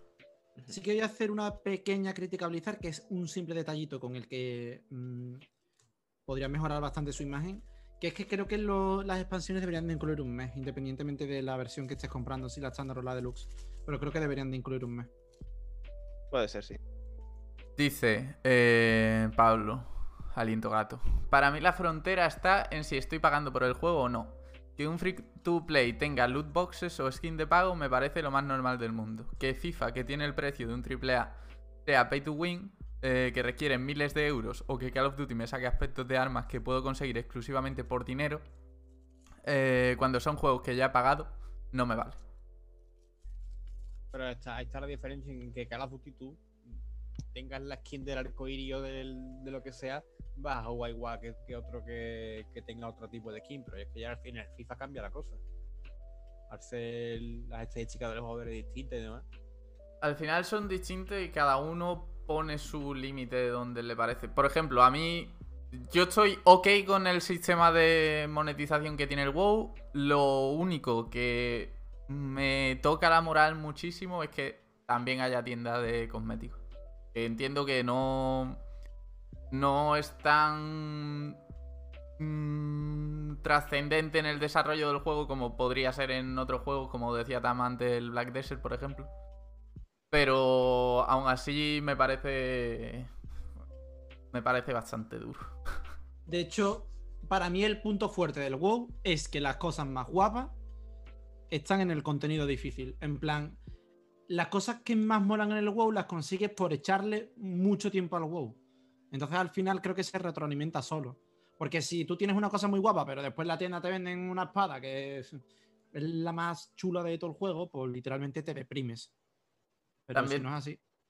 También es que lo hacen y la- el porcentaje de jugadores que compra monturas es altísimo. Eh, te sacan una montura en la tienda y la compra el 40%. Bueno, no voy a decir porcentaje, me lo estoy inventando. Pero que la- lo compran muchísimo, muchísimos jugadores pagan su mensualidad, pagan eh, la expansión y, y se pagan cambios de nombre cada vez que quieren y se compran todas las monturas que salen y todas las mascotas y todo. Que no son... No es que sean muchas. A mí, pero me molesta la simple existencia de una tienda de cosméticos habiendo... Pero esas cosas que tú has dicho, Dani, eh, modifican la experiencia de juego en alguna manera o son solo No, no. estéticas. Es lo estético. A mí, a mí en ese sentido me daría igual, la verdad. Sí, Está pero- ahí, si lo quieres lo tomas, si no, pues no. Pero es cierto que en un MMORPG tienes como cierto sentido de la progresión estética, ¿no? De he conseguido tirar esta raid, por tanto tengo esa montura y la gente me ve y reconoce que yo he tirado esa raid. Y hay como un juego de ego ahí de, cada uno. Sí, sí, totalmente. Tú ves a una persona con la montura de mítico tal o con el tier de mítico y dices tú, hostia, este pavo, ¿sabes? Va petadito. Y eso está chulo, en plan, está chulo porque se crea una... Hace que gente, eh, esto es muy subjetivo, pero bueno, pero hace que personas que a lo mejor tengan una vida de mierda dentro del juego tengan eso y digan, es verdad, es verdad, o Sí. sea, es otra vida, o sea, es otro mundo. Hace Y, diferenciarte. y lo bueno es que, que el que tengas o no eso no depende de que pagues más o menos. Y es la gracia. Claro, y también incentiva a alguien que, yo qué sé, que tira siete bosses de heroico, dice, eh, bueno, si hago un poquito más consigo esta montura, no sé qué. Al final esas cosas siempre están. Al final es contenido. Y otra cosa que voy a decir ahora, que el WoW, el cambio que hizo para introducir la moneda de tiempo de juego, está bien, tanto para ganar dinero por gente que quiera pagar 20 pavos para tener oro, que realmente mm, el oro no es que dé para mucho, o gente que, se, que puede utilizar su oro del juego para comprarse. Tengo un colega en mi Discord que se ha comprado el Call of Duty Black Ops con oro del WoW. Ujú. Esas Ojo, ¿eh? cosas son potentes. Em, Grato dice, el mantenimiento son 13 euros por 32 millones de jugadores. Bueno, creo que no hay tantas suscripciones ahora mismo en WoW, pero sí son muchos. De todas son- formas, Son muchos servidores eh, alrededor de todo el mundo. Claro. Entonces, eh, Atención cuesta dinero, cuesta dinero. Y no, cada es solo, y no son solo los servers. Tú coges, o sea, no, no, la- lo que te ofrece Blizzard no es un, un PC puesto en un servidor, ¿no? Que, que te mueve el juego, ¿no? Lo que te da Blizzard es gente que trabaja, son muchos sueldos de mucha gente. Eh, lo quieren todo. A ver, es que yo creo que cualquier empresa que pudiera hacer mm, eso lo haría. En plan, no, no es plan de decirle a Blizzard. ¿Por qué tienes una tienda? Evidentemente tienen una tienda aún teniendo una suscripción y que comprar expansiones porque la gente se deja su dinero ahí. Eh, otro juego a lo mejor tiene suscripciones y no puede tener una tienda porque si la sacan se le echan muchísimo más al cuello de lo que estamos nosotros aquí con Blizzard. Es que también tiene demasiado éxito como para que se planteen echarse para atrás. Si, si le empieza. Si la gente deja de comprar expansiones, probablemente bajen el precio de las expansiones. Pero mientras puedan seguir subiendo es que lo hacen ellos y lo haría cualquiera. A ver, una empresa no va a ganar 10 cuando puede ganar 12. Eso está claro. claro. Y que yo creo que cuando sabes lo que cuesta mantener a un trabajador y ves la respuesta que te da Blizzard en cuanto a sus servicios, quitando ya que si esta expansión es mejor, eso no me refiero. Me refiero a los servicios de Blizzard en general y a la atención. Te das cuenta de que eso cuesta mucho dinero y que eso lo pagas. O sea, cuando tú pagas la suscripción, estás pagando también eso. Luego reporta a alguien en el LOL, a ver si lo banean. Totalmente la mejor. Eso sí que es una buena comparación, en plan. Y Yoko dice que también es culpa de los consumidores. Hombre, eh, al final votamos con la moneda, eso está claro. Exactamente. En el WoW están pisando la línea. eh, ya con el tema ese de las eh, casas. No sé si han seguido adelante con monetizar el cambio entre facciones esas. Eh. No va a pasar. Que es que eso es un meme. Eh, o sea, es un meme. Es un Ah, no. barra meme que se hizo vale. famosete por Twitter y por Reddit de que iban a añadir un pago para poder cambiar de curia más fácil, pero no lo van a hacer. Ya, ya, eso era. Eso era. Se lo inventó un random y se le dio veracidad por alguna razón. Pero no. Yo creo que Blizzard, en Oh. términos mecánicos del juego, no, no se mete en monetización. Lo tienen muy bien protegido, yo creo. Que después gente que no conoce el WoW o que lo tiene de oída, siempre te suele decir lo mismo de, ah, vale, eso sí paga que eres mejor, ¿no? No sé por qué existe ese, esa opinión, pero en plan, bastante gente la tiene, o sea. Eh, a ver, te cobran mantenimiento, expansión y no me digas que las bolsas de los grandes torneos de los WoW te llevas dinero. En Dota 2 y LOL ganas más pasta en los torneos. Lontan por salir tercero se llevó 7.000 euros. Pero es que, eh, mira, ayer precisamente me vi una entrevista con, con un... eh, bueno, uno de los que llevaba los esports en Blizzard, que ya no trabaja ahí. Y, y te de- decía que Blizzard lo que quiere con sus esports no es ganar dinero. Blizzard quiere mejorar la, la opinión del juego de cara a la gente. En plan, que los que juegan mm, se interesen por otro tipo de contenido y los que no juegan que digan, ah, pues mira, qué, qué interesante las Míticas Plus o el PvP o lo que sea. Pero no les interesaba hacer un negocio del competitivo de WoW. Y lo de lo que ganas por ganar y tal, pues eso depende de la gente que ve el torneo. O sea, en el LOL lo ven mm, un millón de personas y las empresas pagan X y si eres campeón del mundo te llevas un millón de euros. Sí, evidentemente.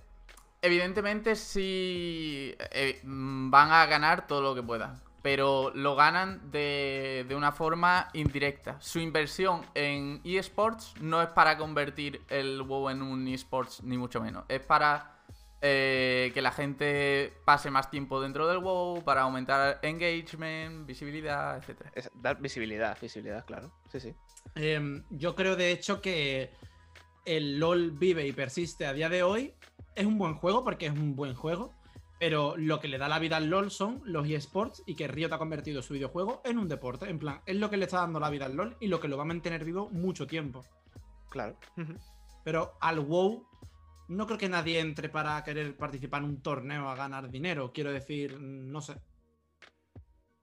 Claro, el, dice, WoW, el WoW lo hace por visibilidad, exactamente, sí, sí. Dice Yoko, tampoco necesitan dinero con los esports porque ya lo sacan de otra parte. Exactamente. Es como mm, no sacar dinero directamente de los esports, sino hacer que, eh, bueno, quieras eh, darle más valor a la suscripción que ya tienes, ¿no? Digamos. De manera indirecta. No sé si se me entiende lo que quiero. Bueno. em, pero ahora con las míticas plus en tiempo récord podrían potenciarlo. Y lo mismo, torneo de PvP. El torneo de PvP es el eSport más antiguo que conserva Blizzard. Eh, precisamente lo, lo vi ayer, así que lo tengo bastante fresco. Y sí que dicen que. mm, Como que se mantiene ultra bien y que lo tienen pulido a niveles extremos. Y las míticas plus, en cambio, llegan a más público, tienen más potencial y que todavía tienen mucho recorrido, mucho camino por mejorar. Pero que sí que mm, el, tema de las míticas plus mm, se va a extender con el tiempo y la- el PvP se va a quedar más estancado porque ya lleva demasiado tiempo, lo conoce todo el mundo. Y al. digamos que está ahora mismo al límite de su potencial, según ellos. Em, me gustaría que Blizzard profesionalizara más y eh, hiciera una buena interfaz para el tema de- del World First desde visión de Blizzard. En plan, que ellos controlasen el torneo y demás. Mira, todo eso se habló en la entrevista y he pensado que podría reaccionar a la entrevista como ya hice con la entrevista con Nova. Y así lo comentamos detenidamente y no, no nos centramos en eso en el podcast, porque si no nos vamos a llevar aquí con Blizzard dos horas. Sí. Yo eso lo, lo- se lo dije antes a, a Tan en la entrevista, que es que cuando os ponías a hablar del LOL y de, del Blizzard, yo como que desconecto un poco, ¿sabes? Perdón, perdón, Jau. No, hombre, no, no la diga mala, pero que ustedes soy unos expertos en el tema, yo soy un newbie en eso. Bueno, pues si os parece, cuando Shadowlands me dé un respiro, porque es que ahora viene. Viene mi vida entera de frente. Cuando Shadowlands me dé un respiro, eh, reaccionamos a, la entrevista esa aquí en directo y la, la comentamos detenidamente. Vamos a pasar a un bloque de, de ventas, de numeritos que me gustan mucho a mí. Hemos sabido que en. En Estados Unidos el FIFA 21 es el top 1 de ventas de octubre por primera vez en su historia. Por primera vez en la historia de FIFA, es decir, que el 21 ha vendido más de lo normal. Eso Eh. me parece bastante curioso, porque si el, deporte rey allí es el fútbol americano y el béisbol. Claro, el Madden está segundo, precisamente. Y luego tenemos tercero Watch Dogs Legion, NHL 21. NHL, El ¿qué hockey. es? Ah, Hockey. hockey. Eh, el Mario Kart Live, que es el. Este juego es loquísimo, chaval. No sé si lo he comentado ya alguna Sí. vez por el podcast. pero es, de es juego, ¿eh? increíble. Es como Mario Kart, pero en tu casa. Tú eh, pones un. eh, tienes un cochecito que controlas con el mando y le pones em, unas metas y haces un circuito con las metas. Y juegas al Mario Kart en tu casa. Increíble. Pero con cajas y todo, ¿eh? Bueno, eh, Super Mario 3D All Stars, sexto. Animal Crossing New Horizons, séptimo. Star Wars Squadrons, octavo. Call of Duty Modern Warfare, noveno. Y Crash Bandicoot 4 el- en el décimo puesto. Eso en octubre. Y ahora, en todo el año 2020, el que más ha vendido es el Call of Duty Modern Warfare. Call of Duty mm, no falla una, tío. Es increíble. No, la verdad que no. No se desinfla. Bueno, eh, en realidad se ha recuperado de un bachecillo, ¿no? El Infinite Modern Warfare. Warfare. Modern Warfare ha dado un cambio otra vez en la saga de Call of Duty. Porque el, el Black Ops, en plan el Cold War, sigue un poco la misma línea, aunque no sea lo mismo. Pero se nota otra vez que es contenido de calidad, es un gameplay guapo, han metido zombies. O sea, se ve que es un juego trabajado, ¿sabes? Que no es. Vamos a pegar saltito con jetpacks y. De hecho, el, el nuevo Black Ops, este el de Cold War, no ha sido el más vendido eh, de salida. Sí. ¿Me suena? Sí. Lo, lo iba a decir ahora, pero spoiler. Em, pues el segundo más vendido del año, por cierto, hemos entrado en la cuenta atrás. Animal Bueno. Crossing, el segundo. El Madden, tercero. The Last of Us, parte 2, cuarto. Ghost of Tsushima, quinto. Final Fantasy VII, remake, sexto. Marvel Avengers, séptimo. Que se estampó económicamente, pero ahí está. O sea que realmente ha debido vender menos en otras partes del mundo, ¿no? Eh, Super Mario 3D All Stars octavo, Mario Kart 8 Deluxe, mejor juego de la historia, noveno, eh, Dragon Ball Z Kakarot, décimo. Así están las ventas en Estados Unidos. Bueno, dice Yoko, uff, FIFA, otro de los juegos que me saca de quicio, porque sacan el dinero a la gente todos los años solo por mover a los jugadores de equipo. Puedo hablar de eso. Dale caña. No soy consumidora de FIFA al 100%, en plan, yo como tal jugando, pero sí veo mucho contenido por YouTube y Twitch de FIFA. Y es un juego que me gusta tener para jugar con colegas y demás. Y he de hacer una defensa al FIFA porque ese comentario es muy repetitivo, en plan, que no es malo, o sea, lo piensa mucha gente, pero realmente, aunque cueste en plan percibirlo, sí que jugando te das cuenta de que el juego cambia y no solo es cambiar personajes de un sitio para otro. Plan, suelen tener mejoras notables entre juego y juego. Y cambia tanto la jugabilidad del partido de fútbol, mm, por ejemplo, han cambiado eh, siempre cambian mucho el tema del balón y demás y cómo se siente cuando estás jugando los pases y eso. Y realmente sí que cambian muchas cosas ¿eh? y meten modos de juego distintos en cada FIFA y demás. O sea, no creo que sea tanto como cambiar los jugadores de sitio. En plan, FIFA siempre tiene como un pequeño detalle que le hace. Bueno, tiene un modo de juego siempre como que va variando entre juegos. No lo veo tan sencillo como eso. Yo no juego a FIFA y no quiero herir sensibilidades. Pero diría que meten lo justo para justificar medianamente una nueva entrega. Las, mejoras, estas típicas de, gráficos y de físicas, pues yo, yo, lo llamaría las micromejoras, ¿no?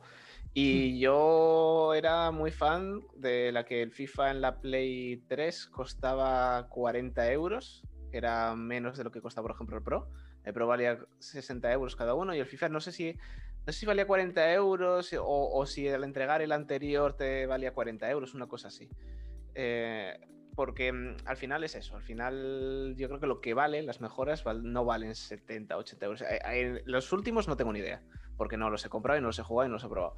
Pero al final se gasta mucho dinero en, en cosas de físicas, obviamente, y cosas de gráficos, cosas sobre todo de motor.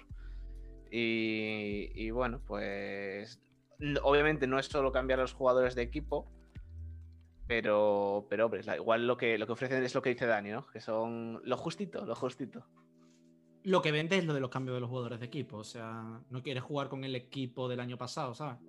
Pero, no sé, yo sí veo cambios notables, en plan... Simplemente eso. vale, vale. Mira lo que dice Ingeniero Cafetera. Dice, entre otras cosas han metido fútbol femenino ya más en serio. Y allí eso pega mucho más que en ningún sitio. Que no es determinante, pero influye también. En Estados Unidos, claro. De hecho, hay una campaña de, en plan, puedes hacer una carrera como jugadora en vez de como jugadora. Han metido un modo de crear tu jugadora y, y eso. O sea, está bastante bien. En las anteriores entregas estaban metiendo las selecciones y creo que ahora ya han ido un poco más a equipos y demás, ¿no? No sé exactamente, pero Sé que puede hacer una carrera femenina, básicamente. Bueno, dice Yoko, sí, pero al fin y al cabo es el mismo, me refiero, no es que tengas una historia distinta. En ese sentido podrían sacarte un FIFA eh, PS5 e ir sacándote DLCs con las mejoras. De manera que igual pagas 50 en el primero y las mejoras aparte. Eso es lo que ha hecho, pero con este último Pro, ¿eh? Sacas como una especie de actualización y los gordos te lo van a sacar el año que viene.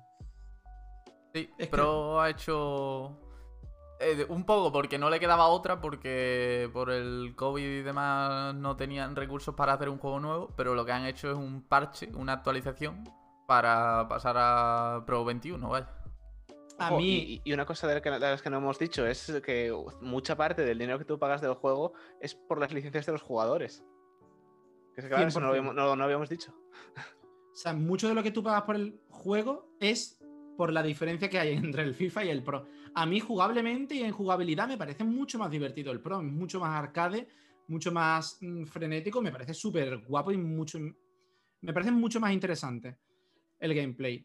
Pero claro, mm, yo no quiero jugar con em, equipo verde Andalucía, yo quiero jugar con el Real Betis. En plan, es verdad. Y los equipos se llaman así, equipo verde Andalucía, el London Team, cosas así que tú dices, tío, mm, al final lo que estás pagando son licencia tanto de jugadores, de estadios. Porque, por cierto, ahora en el FIFA casi todos los estadios están dentro del juego. En plan, todos. Es una locura. Es una puta locura. Ingeniera Cafetera dice: Yo era de pro porque en el 6 se podía jugar encima de dinosaurios y eso no lo superará nadie nunca. Efectivamente. El 6, el Pro 6 es el mejor juego de fútbol de la historia. Creo que es indiscutible. Anda que no jugué yo con el Gijón rojo. Gijón rojo y blanco. Pero lo bueno del Pro es que eh, te lo podías parchear, le podías cambiar los escudos y, y Claro, actualizarlo. En la versión de PC con que te descargues un MOBA que chuta. Esto ya es la, de Play, la que tiene que tirar a mano del editor de personajes y demás. De hecho, tú te vas a.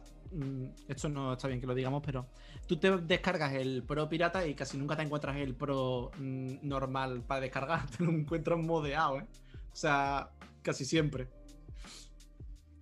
A mí me encantaba el modo leyenda en el FIFA, que es como modo carrera, ¿no? Digamos. Sí. De hecho, el modo leyenda es el del Pro. El carrera es el del FIFA. Vamos, que va a efectos prácticos del mismo modo. Y había una cosa en el Pro que lo han quitado y no entiendo porque creo que es lo que mejor podrían explotar, que es la Liga Master. Que era un equipo Guapísimo. que tú Es tenías. lo mejor del Pro. No sé por qué lo quitaron y yo creo que FIFA debería de hacer un poco de eso en el Ultimate Team. Hacer tú las equipaciones, dar un poquillo de juego. Dice Aliento Gato, llegó la sección parche en el ojo. Bueno, em, pues tengo por aquí la noticia de que eh, el Black Ops Cold War es el que más ha vendido de salida. Eh, que dicen que esto es solo el principio y, y que este nuevo juego es el mayor y más comprometido con la comunidad de jugadores que ha habido nunca. Increíble videogame. que quiere- quieren hacer como, como, un- como una especie de universo Call of Duty porque las campañas del Modern Warfare y este se, se entrelazan, tienen personajes en común. Está bueno. muy bien y es algo que deberían de haber. Es que es bueno que haya llegado porque no había nada claro. Parecían campañas individuales más que. Claro, tenía la de Modern Warfare y la de Black Ops. Y después había uno, alguna suerte como en Infinite Warfare, el Advanced Warfare, el Ghost. Hmm. Habíamos hablado aquí de, de lo del Cold War, que en Estados Unidos solo, solo sacaban anuncios de una de las dos campañas, de, porque era, Sí. había una campaña, sí lo habíamos hablado, ¿no? Sí, eso lo dijo Zekend en el chat, que yo no lo sabía, sí. de hecho. Es Bien. interesante, cuanto menos. La verdad. Nos queda un minuto 30 segundos. Ay. Vamos a comentar que eh, el Valhalla, el Assassin's Creed Valhalla, ha superado al Call of Duty después de 13 años en su debut eh, en Reino Unido, ¿vale? Mm, pero es, es una cosa muy bestia. Ha vendido increíblemente bien el Valhalla. El mejor lanzamiento de la saga con diferencia. Es flipante como el país que sufrió la invasión de los vikingos. El que más va a comprar juego, ¿sabes? claro, o sea, me parece increíble. plan, guay. Pero que sí que en, en Reino Unido es donde ha superado al Call of Duty, pero en todo el mundo es el mejor lanzamiento de la saga. Increíble. Es brutal. En Eh, un futuro sí, eso lo probaré. En un futuro sí, eso. Yo creo que es que tiene muchos ingredientes para que sea vendido increíblemente. Es Assassin's Creed y Vikingos, en fin. O sea, es que eso tiene que vender, pero como palomitas, o sea. pero un Call of Duty es un Call of Duty. Pero no tiene vikingos, Dani. Vale, es verdad. Me has convencido. Bueno, mm, nos estamos yendo, señor Stark. Ahora abro otra vez. Menos de un minuto. Es Eh, un break para ir al servicio, ¿verdad? Claro, aprovechad, ir a coger una Coca-Colita o algo. Vale, se acabó. RIP. Creamos una nueva reunión. Dios. Em, ¿No me veis por aquí? Hola. Em, invitamos gente. Esto, tío, habíamos encontrado una plataforma de estas y ahora nos hacen esta movida. Es durísimo. A ver ahora qué hacemos. Habrá que probar otra, supongo. 6, 8, 8, 1, 3, 6, 8, 7.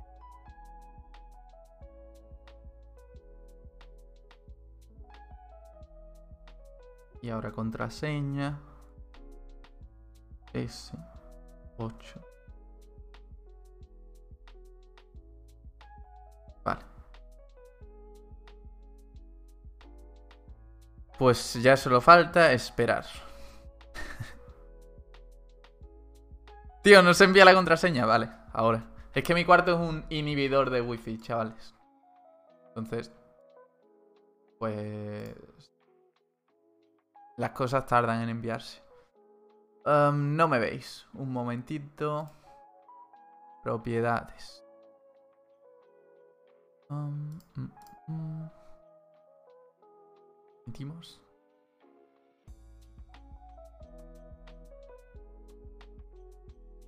Oli. Vamos admitiendo a la gente. Es durísimo esto. ya. Chavales, si tenéis alguna alternativa a Zoom que debamos conocer, decidla por el chat.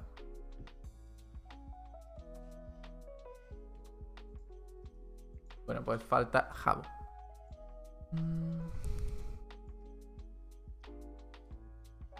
Yo cuando enciendo mi licuadora me da lag. Increíble. No, aquí es que realmente mi cuarto está lejos del, del router y llega a regular. El ordenador está por cable y no se nota, pero en el móvil prácticamente no tengo wifi nunca. Vale, ya está aquí Jabo. Lo voy a poner. Hola otra vez. Buenas. Mm, ¿Por dónde íbamos, chavales? Mm, el Valhalla, ¿no?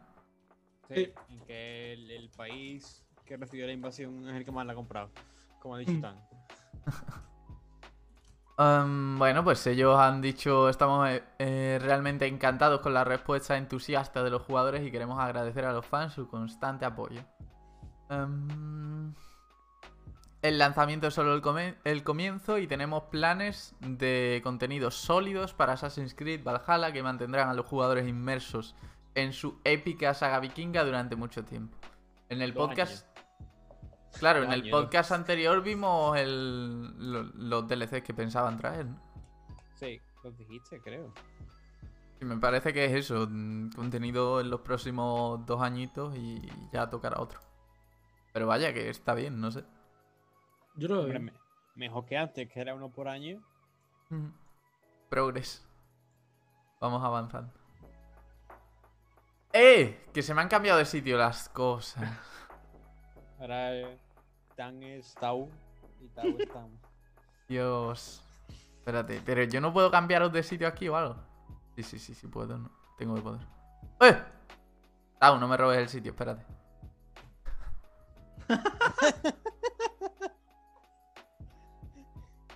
A ver, a ver. Así. Venga, un golpe de estado en este podcast. Am, cambiamos así. El Tetris del cambio. Sí, sí. vale. eh. Me meo. ¡No! ¿Pero qué está pasando? Que me lo está desordenando todo. ¿Vale? Y ahora os cambio a vosotros. Cámbiate. ¿Por qué no os cambiáis ahora? Puedo cambiar. ¿Qué se siente estando en el sitio de Dani? Te preguntan, Tao. Puedes dar tu opinión. Pues un poder sin igual. ¡Eh! ¿Vale? Lo tenemos. Hemos vuelto, chavales. Vale, ya estaría. Más numeritos. Tengo por aquí que Fall Guys ha vendido más de 10 unidades solo en Steam. Es el mejor lanzamiento de la historia de PC desde Overwatch. ¿Más de 10 unidades has dicho? Más de 10 millones de unidades. No sé Ah, si he vale. dicho es, que, eso. es que me había parecido, pero yo me lo estaba callando. Nada, lo habré oído mal. ¿Unidades? Perdón, pero alguna más de 10 ha vendido. Y se les cambia el arroba, pero es más coñazo porque ya tendría que mover el texto también. Está bien así. Si les puedo mover las caritas, mejor, mejor. Eh, increíble lo de Fall Guys, ¿no? Mm. 10 unidades. brutal. No, la verdad que, que fue un, bueno, un juego que sorprendió. Y, y, bueno, que debe al final su éxito a mm, ciertos streamers, ¿no? Y, pero bueno, no ha aprovechado muy bien. Y yo merecido, yo creo que me- cierta, en cierta parte merecido. Dice Manolo por el grupo del podcast, ¿qué os pasa con el zumo? Tiene que estar flipando cada vez por tres un zoom distinto. Literalmente, o sea. Estamos Em, escapando de la CIA. Bueno, 10 millones de copias vendidas en Steam. Y eso sin contar que lo dieron gratis con el Plus en Play. O sea que realmente ese juego. Y, y seguramente en Play, aun los que no lo han pillado por el Plus, lo ha- habrán comprado millones y millones de personas. Pues sí. La, la cosa es que se sepan mantener en la crecha, que ya no están en la crecha. Yo creo que no lo están sabiendo hacer. Me temo. Ya, ya. Pero Yo creo que yo creo que el, el problema es porque que el estudio es pequeño y creo que no les da tiempo a meter tantas cosas de tan, de tan, de tan seguido. Pero también creo que ha sido un fallo de. de que se han centrado en algo que no se deberían haber centrado. La- las temporadas por temática están bien, pero al final estaría mejor más pruebas y ya, yo creo. O Sí. un modo creativo, que lo mencionamos también por aquí en el podcast alguna Es vez. que, es que hubiera, hubiera sido lo más inteligente. Decir, mira, eh, nos gastamos nuestro esfuerzo en dar las herramientas para que lo- los propios jugadores creen sus nuevos mapas y los más votados, pues los hacemos oficiales. Y ya, ya tenemos a toda la comunidad trabajando gratis. Que luego, que bueno, que se pudiese dar ciertas recompensas, pero es que sería, sería la idea, sería, hubiera sido lo más inteligente. El Overwatch lo. lo- Bueno, el Overwatch no saca lo- los mejores modos, digamos. Pero el, el creativo del Overwatch es loquísimo. Juega muchísima gente a eso. No sé. Y la, la larga vida que también tiene Minecraft es por la accesibilidad que tienen los creadores en hacer contenido para ese juego. Claro. Yo creo que lo del Fall Guys debería de haber sido un must, la verdad. creativo. A ver, todavía están a tiempo de recuperar mucha gente. Habrá que ver lo que hacen en la siguiente temporada. Pero si siguen así, creo que poco a poco va a ir bajando.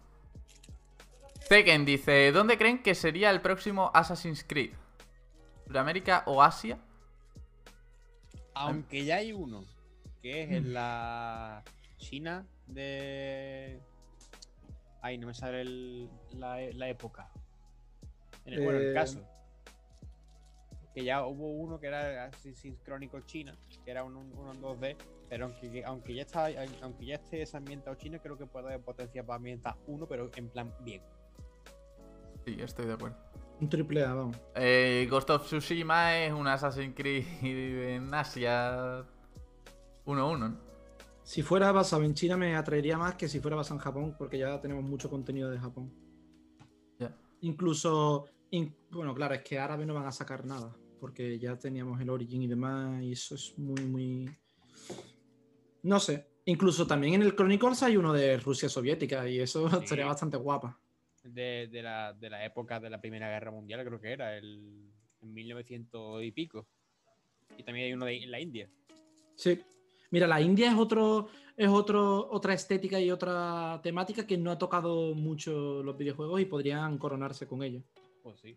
Yo, eso- yo esos tres juegos los tengo pendientes, los Chronicles. Nunca los he jugado. Pues, ¿tú dónde crees que van a sacar el próximo Tekken? Cuéntanos. De momento, vamos a seguir. Vamos a entrar en el bloque Xbox, que esta vez no es bloque Phil Spencer, porque ha hablado otra persona, increíble. hay más Pero gente en. Xbox. Sí, sí, sí, parece que sí. Tim Stewart se llama. Em, y han reconocido que están teniendo demasiada demanda de consolas y que hay escasez hasta el primer trimestre de 2021, que termina el 31 de marzo, por si no. O sea que hasta el 31 de marzo va a estar difícil hacerse con una Xbox Series X o S. Va a tener que estar con el dedo en el F5 a ver si pilla esto. Me alegro, eso significa que les va bien. Pues sí.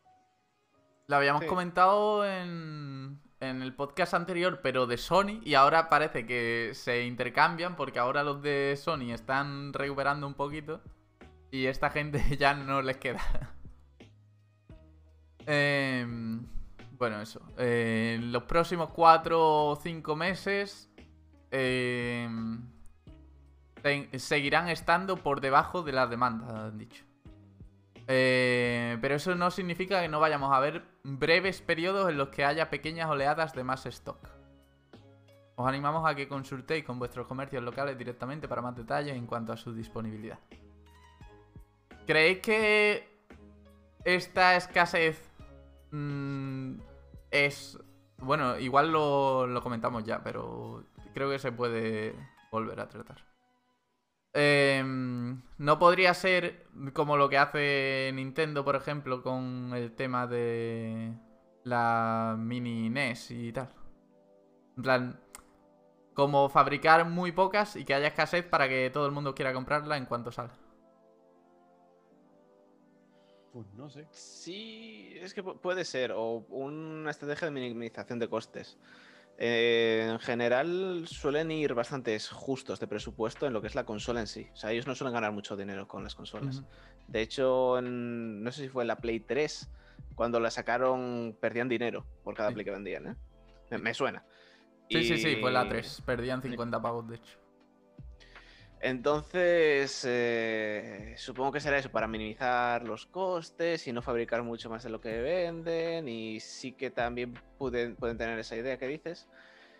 Y, y- pero la cuestión que es que están asumiendo riesgos. Y romper, romper stocks tan exageradamente, decir, os vais a pasar cuatro meses sin poder comprarlo, uf, es, es un riesgo muy grande ya. Ya estamos hablando de un riesgo muy grande. Y que en- entra, yo creo que ya es un fallo de cálculo. Eso ya entró, yo creo que dentro del fallo de cálculo. Que querían hacer, querían quedarse cortos, pero se quedaron muy cortos. Mucho más de lo que ellos yo creo que, que querían. Cierto, Dani. Hablando de Xbox, esto es off topic total, pero en el puto Monster hay publicidad de la Xbox Series X. Hostia. Y he visto anuncios de que hay contenido en Halo. Halo Master Chief Collection. Ahí está, Halo Infinite. Pues. Eso. He visto anuncios en la tele o en. No sé si lo vi en la tele o en Twitch, pero creo que en la tele, de hecho. Eso también lo ha hecho Monster con Call of Duty. Como ya de hecho llega a chapitas en el, en el Ghost. De hecho, me acuerdo que en el Go- es que la campaña de publicidad del Ghost fue muy grande. Porque además también tenían. Bueno, y ahora también. En, si te metes en la aplicación de.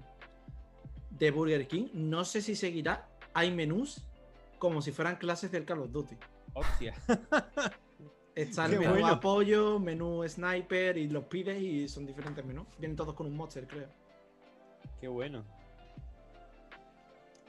Eh, ingeniera cafetera dice: Yo creo. Esto hablando de la escasez de consolas. Yo creo que es por el COVID en parte. Toda la industria está parada.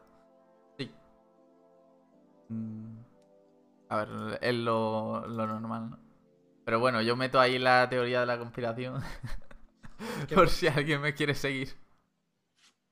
Conspiraciones en el mercado, todas Yo- las que quiera. Uy, Yo no creo que vaya Cuidado. desencaminado, la verdad. yo creo que tampoco. Es que, como ya, como ya creo que he dicho en este podcast, eh, a nosotros nos afecta el COVID mucho, a ellos no tanto.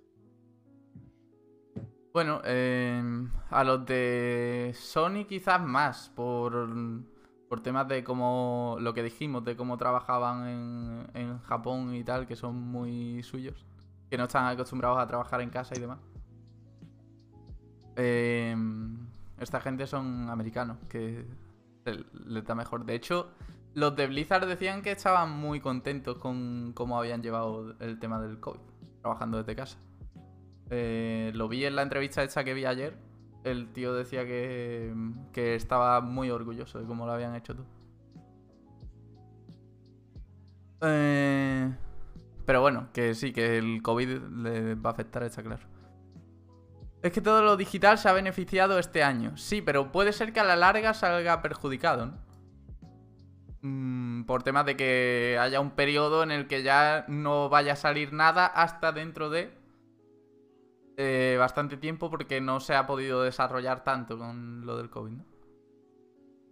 Eh, en plan, puede ser una mezcla. Calcularon tener poco stock, pero se le fue de las manos, sí, lo que decías tú, Diego. Eh, lo malo de trabajar desde casa es que hay más riesgo de liquear algo. Mm, puede ser. A ver, realmente trabajando allí, que está todo el mundo junto, también es más riesgo. ¿no? Entiendo que lo dice por. No sé por qué. Du- Dudo, dudo mucho que, o sea, su- supongo que es porque al final tienes los archivos en casa, pero dudo mucho que menos del 90% de los trabajadores no tengan un portátil que se lleven a casa con las cosas del trabajo. O sea que será más o menos igual. En la mayoría de los casos, entiendo. Bueno, Phil Spencer, que no podía ser de otra forma, tenía que aparecer, ha dado la cara para disculparse por, por este tema. Em, y también ha dicho... Ah, no, esto no lo ha dicho Phil Spencer, lo ha dicho nuestro amigo el, el otro. El otro que trabaja en Xbox. Em, El team, creo que era. Sí. Que mm, la idea es que los juegos de Bethesda, que de- dijo Spencer que, que no se lo quitarían a nadie, que salgan antes o mejor en Xbox. Que serán multiplataformas, pero que tendrán algún tipo de ventaja.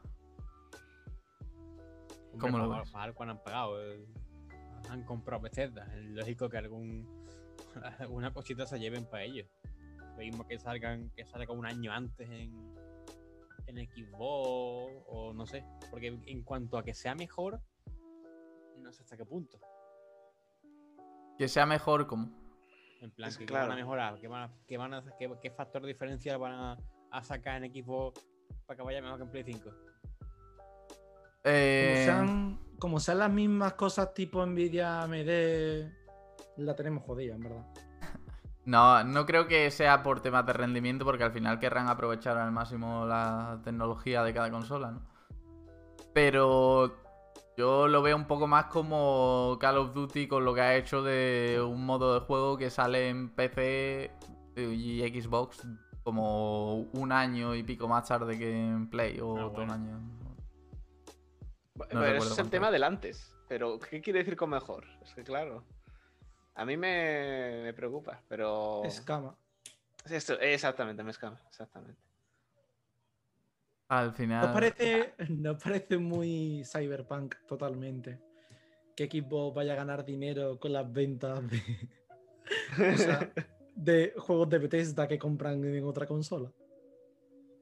Bueno, ya lo hace con Minecraft, ¿no? Claro. Es verdad. Al final, final. a mí lo que no me parece, lo que me parece así un poco guarro es el, el decir, mira, hemos comprado esto y van a seguir saliendo juegos, pero le tengo que poner ahí un... le- Tengo que clavarle ahí la, la pullita, ¿no? El decir, mira, es un poquito peor. Ah, No sé, o sea, que entiendo que tienen, obviamente tienen derecho a hacerlo, ¿no? Pero, pero me parece un poco guarrete, me parece guarrete.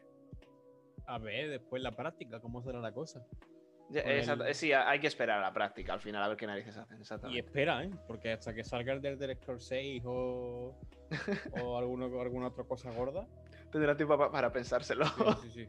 A mí mira que me duele la exclusividad temporal, pero casi que lo prefiero a que sea mejor eh, como tal en una plataforma que en otra. Sí. Porque es como, no me voy a comprar una consola porque tal juego funcione mejor, pero voy a jugar tal juego peor, ¿sabes? Como... Mm. Tekken dice Monopolio Soft. Yo no creo que tenga Monopolio, pero... Monopolio en cuanto a consolas, desde luego, bueno. Al contrario, si Sony tenía toda la ventaja antes, ahora estarán más igualados, pero monopolio de Xbox no lo veo. Pero la diferencia es que Microsoft está en todas partes y Sony pues en algunas, en las que puede. Plot twist. Elder Scrolls 6 tendrá dos modos, single player RPG y multiplayer MMO. El, Apuntas alto, ¿eh? el multiplayer en Xbox solo, ¿no? Que será el ¿Cuándo Fallout, Fallout 76. Buah, que lo siento. Iba a Elder insultar a- 76. Vaya juego. Me lo compré de salida, ¿eh? Solo digo eso. ¿Que sí? Sí. ¿Y cuál fue tu, tu reacción a no jugarlo? Mi reacción es que estaba, para empezar, más que términos del juego, es que está fatal optimizado. O sea, Pa- Va PC fatal. en- Entiendo que te la compraste, ¿no? hmm. y ya después, tío, que tenía un montón de movida, era infumable. Ese juego es infumable. Lo siento por Ubisoft. sea, por Bethesda, Ubisoft, perdona por meteros aquí, pero. pero me encanta Fallout, me encanta su temática. Lo que me jode es que a mí lo que me llama de Bethesda, esto ya me estoy mintiendo aquí por las ramas, Dani, lo siento, pero bueno. No pasa nada. Lo que me gusta de Bethesda es los ambientes que trata y las estéticas y las historias. Y lo que me jode es la jugabilidad y el gameplay, que me parece una auténtica basura. Y ya está. Pero en general con Bethesda, Sí, sí, en general. Skyrim me parece guapísimo todo el ambiente, toda la historia, pero el combate me parece horroroso. Y en el Fallout igual. El Fallout para mí tiene uno de los mejores ecosistemas mm, de historia y demás. Y de. Es que me flipa. O sea, es de mis top. El Fallout New Vegas, de hecho, creo que es de mis videojuegos favoritos. O sea, está ahí en mi top. En mi top 3, incluso diría. Y el combate me parece una mierda. O sea, yo es que nada más que he jugado al 3. Nada más que tengo como referencia el Fallout 3. Que me lo pasé en su día. A mí el Fallout 3 me gusta mucho. Le tengo bastante cariño. No sé si Mercrow sigue por aquí, pero lo estaba jugando el otro día en directo y lo estuve viendo. Eh, es un juego que, no sé, mm, supongo que por el momento en el que lo jugué le, le tengo bastante cariño y me gusta mucho. A mí me gustó, pero tampoco me. Yo me la, me la jugué en la Play 3 y me lo pasé, pero tampoco me entusiasmó ni me. No sé. Simplemente me gustó y ya está. Yo supongo que no había jugado muchos juegos parecidos. Sí que he jugado muchos RPGs, pero... eh, no sé, lo, lo vería distinto en aquel momento. Bueno, vamos con el bloque de Sony. Realmente habéis visto que si no habla Tito Phil de Xbox no hay mucho que comentar. Un poquito y, y pasamos a Play.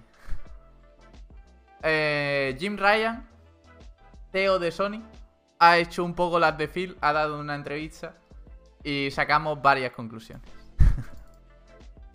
Em, bueno, primero ha defendido la importancia de los exclusivos de PlayStation. Que evidentemente son muy importantes porque es todo en lo que se basa su estrategia de marketing, ¿no? Pero dice... em, mm, los grandes juegos son muy importantes para PS5 y si se trata de, de grandes juegos exclusivos para nuestra plataforma, pensamos que será un punto diferencial en nuestro favor. Estamos muy felices de poder ofrecer a la comunidad de PlayStation juegos que solo pueden encontrar en una PlayStation. Y em, la fortaleza de los juegos de nuestros estudios durante la era de PlayStation 4 ha sido un factor elemental en la gran popularidad que ha tenido PlayStation.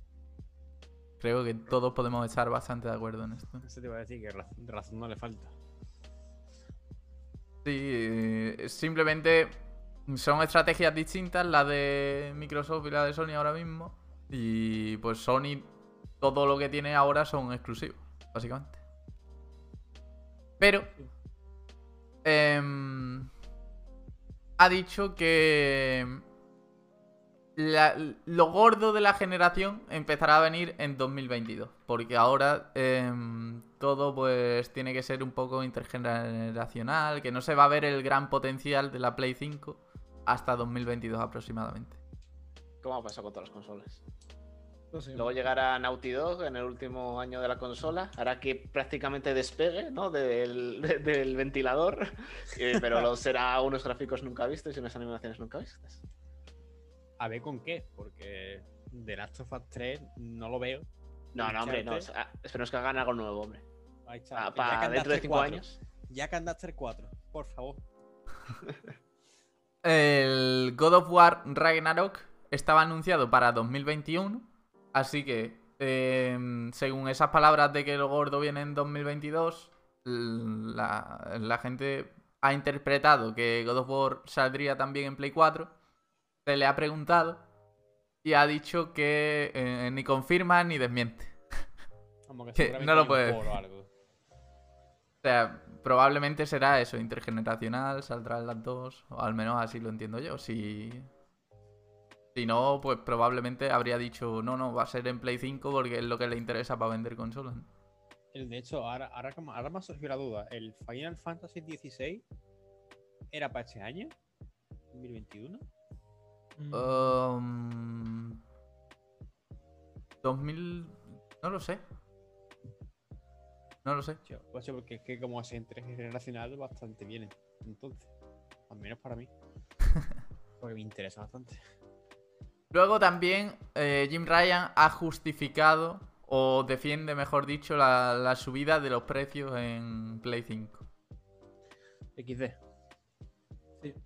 Dice que es justo. Eh, dice, si mides por las horas de entretenimiento que ofrece un videojuego como Demon Souls comparado con otra forma de entretenimiento, creo que es una comparación muy sencilla. Mm, Típico Me argumento parece- de las horas. Me O- parece o sea muy que- cerdo comparar juegos ya. En plan, mi juego es más entretenido que el tuyo. No sé. Es que, pero en verdad, yo como jugador, si yo me jugase el Demon Soul, me lo pasaba una vez y ya está. Y tengo entendido que dura 15 horas. Claro. 15 horas por 80 pavos, no, tío. La verdad es que no. Es que es, eh, podríamos decir que es justo, pero no por esos motivos. Eh, es un poco la rueda viciosa esta que está ahora mismo en la industria del videojuego, en la cual eh, prometemos hacer un juego de la hostia dentro de dos, tres años, ¿vale? Nos metemos dos, tres años de desarrollo. Eh, nos- una meta súper ambiciosa porque estamos haciendo un triple A con no sé cuántas horas de juego, no sé cuánto contenido. eh, tiene que funcionar a este rendimiento y entonces, eh, bueno, al final tenemos a X personas trabajando que les tenemos que pagar y al final sale el juego y sale a X euros. Obviamente ese dinero tiene que ser todos los gastos con un poco de margen. Y al final lo que es que es, pudiésemos decir, oye, si, si lo que vale es 80 euros todo eso, todo ese proceso, pues podemos decir que es justo. Pero no necesariamente tiene por qué ser el que no, es que mi juego dura más o es más divertido. Es que esas son, son tonterías que dicen en las entrevistas para agradar no sé a quién. Al final, lo que cuesta un juego está claro, es lo que cuesta hacerlo más el dinero que te quieras llevar. Y después a cuánto lo puedas vender. Eh, obviamente, estamos en un momento que no es sostenible. O sea, lo de los videojuegos no, no es sostenible. Y es que está viendo, está ahí mo- mogollón de gente haciendo crunch y trabajando un millón de horas más de lo que tal, porque prometieron eh, hace dos años que iban a sacar el juego en tal año y se les acaba el año y no sé qué. Y eh, no sé, hay que, hay que, lo que dije yo también por aquí la otra vez, hay que pararse en algún momento y decir, hay que, hay que cambiar la idea de, de cómo estamos desarrollando esto, cómo estamos llevando. Si me dices, mira, vamos a decir, vamos a poner un juego, vamos a desarrollar lo que podamos en dos años, vamos a pulir durante el tercero y lo sacamos. Y entonces con estas horas va a costar esto. Es tan fácil como hacer eso. Y poner unos límites claros. El problema es el prometer, el querer cumplir y bueno, al final ese es un círculo vicioso del que no podemos salir y hace que, que la subida del precio del videojuego sea hasta lógico. Es que, es que claro, ¿cómo no va a subir? Si es que eh, si no, ¿de qué cobran? ¿De qué viven? Pero es carísimo. Es carísimo por un videojuego. Yo no quiero que sean caros, yo lo que quiero es que sea un sistema sostenible, sostenible para los jugadores, sostenible para los trabajadores y para la industria y todo. Pero y, hay- y estamos en un punto en el que no lo es. La cosa es, ¿esa subida de precio eh, es buena para los trabajadores porque estos van a ver, o sea, van a notar que este juego vale más precio o va a ser lo mismo, pero van a ganar más dinero? Yo creo que lo segundo, ¿eh? Es que eso es a lo que no sé exactamente cómo funcionará, pero Yo, yo creo que ni una cosa ni la otra. Yo creo que no va a repercutir en los, en los, eh, en los trabajadores, porque van a seguir cobrando lo mismo. Eh, no va a, tampoco a ganar mucho más dinero, porque al final lo que está pasando es que estamos metiendo más gente para hacer un... O sea, al final lo que están haciendo es meter a más gente para producir más en el mismo tiempo. Entonces, como hay más gente, tiene que, hay más pocos para alimentar. Y son más gente haciendo el mismo crunch para hacer un contenido mayor en un mismo tiempo. Y, y al final esto es insostenible. Eso es el problema, que es, no, no es sostenible, porque estamos explotando a trabajadores y cobramos más para hacer más contenido al mismo tiempo, pero seguimos explotando a los trabajadores. Sí, yo eh, estoy muy de acuerdo. Subrayo todo lo que has dicho. Es- por, eso, por eso digo que hay que parar. Es simplemente decir, decir oye, oye, que se nos está yendo la pinza. Vamos a parar y vamos a, vamos a plantear un- un- algo sostenible. Algo de decir, mira, por este dinero podemos hacer esto. Y ya está. Y llegar un Claro. rato y, no, y, no, y no irnos que no todos los juegos tengan que ser triple A, que no todos los juegos tengan que valer 80 euros. Que estoy de acuerdo que, vale, Cyberpunk, un juego de la hostia, súper ambicioso, que innova, que no sé qué, 80 euros. Y decimos, venga, 80 euros por esto, ok, tal. Pero que también tiene que haber juegos de 30, juegos de 40, juegos de 20. Tiene que haber todo eso. Pero al final, una empresa que está sacando siempre triples A y decide, bueno, vamos a parar esto, eh, el próximo juego va a ser más pequeñito, va a costar menos dinero y va a permitirnos tener un sistema sostenible, como tú dices. Puede. Mm, Se nos está acabando el tiempo, por cierto. Ah, Puede. Puede acabar desembocando en que la competencia le pase por el lado. Por supuesto, por lo tanto, no lo puede hacer una empresa, lo tiene que hacer una, o una especie de sindicato, o todos, lo tienen que hacer todos a la vez. Y es difícil, ¿eh? estoy, estoy hablando de una utopía, eh, está claro, pero, pero bueno, yo mm, hablo de lo que, como pienso que, lo- yo pienso, es lo que pienso que debería pasar para que esto parara, porque tiene que parar. Sí. Bueno, eh, luego también le preguntaron, porque hace tiempo que salió como un insider diciendo que tenía información de que habían pensado incluso subir los precios más aún en el futuro. Él ha dicho que, eso es falso, que nunca se han planteado subir los precios por encima de 80 euros. Bueno, a ella cada uno que eh, se crea lo que lo que se quiera creer. Y luego ha dicho que. Tal cual. O sea, textualmente ha dicho que el espacio de almacenamiento de las consolas será suficiente. sí. ¡Ja! ¡Ja! ¡Ja! Qué gracioso. Suficiente para cuatro juegos de 200 Claro. gigas cada uno. Dice. "Eh, observaremos, por supuesto, lo que ocurre cuando la gente saque sus PlayStation de la caja y comience a usarlo, pero creemos que irá bien. Naturalmente, eh, monitorizamos el uso del disco duro de PS4 de forma microscópica. Am, por lo que todo parece indicar que será suficiente. Pues no sé. Y luego, he visto una cosa, tío, que es que la Series S tiene 364 gigas de almacenamiento. Y es full digital. O sea, Eso, que con dos juegos para que chuta ya la, la, la, la Xbox. literalmente son dos juegos. Sí, sí. Cuando quieras jugar, te bajas el juego. Es súper duro. O sea, yo, yo qué sé, yo esperaba... Mi Play 3 tiene más espacio que la Xbox Series S, ¿sabes? Probablemente yo... eh, seguramente ya había visto que tenía 500 gigas de espacio, pero claro, no había pensado que le tienes que quitar el sistema operativo y se queda en 364. Es que es un chiste. Es una locura. Espero que no salga Phil Spencer diciendo que es suficiente. A ver, Madre es una locura, pero también digo, es que lo que vale esa consola, Ya, pero... ¿Cuánto eran? ¿300 pavos era? 300 Sí, euros. 300 pavos. Vas a poder jugar con esa consola todo lo que salga, en plan, de una generación hasta que se muera. Borrando, pero... Bueno, verá- verás, si le, si le enganchas un disco duro, este no se te quita el problema. Claro, pero- Es más dinero. Exactamente. Y al final es más caro que la otra.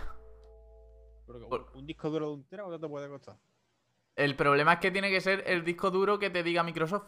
Ah, amigo, entonces la historia cambia. De hecho, las Xbox 360 tenían disco duro de Microsoft. Y pues eso en la 4 no pasa. En la, en la 4 no puedes enchufar un disco duro cualquiera y te va. Sí, Víctor, pero que no, no le vale cualquiera. En Play 5 sí te vale prácticamente cualquier SSD. En Xbox no.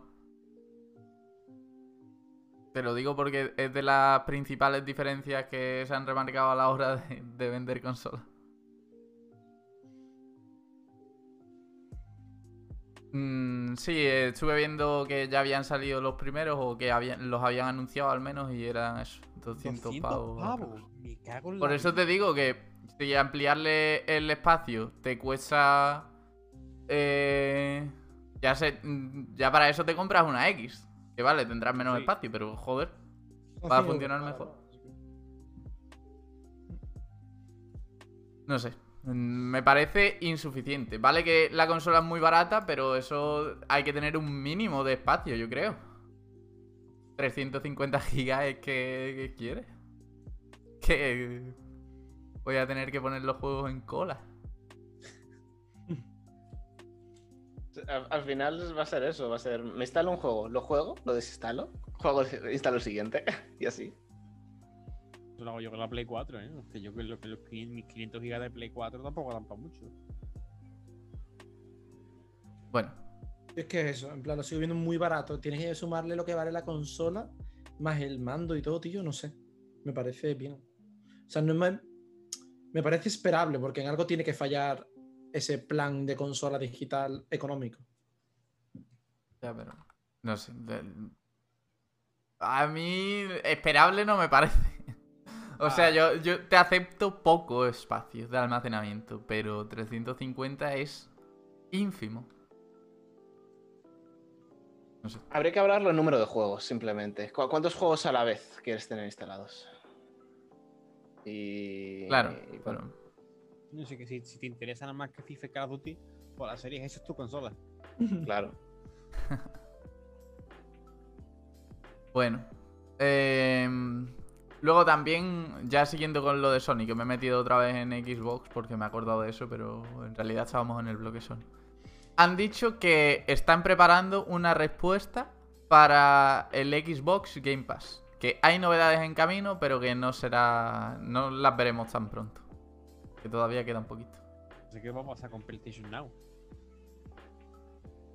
Sí. Mm, realmente es más o menos lo mismo, ¿no? Pero.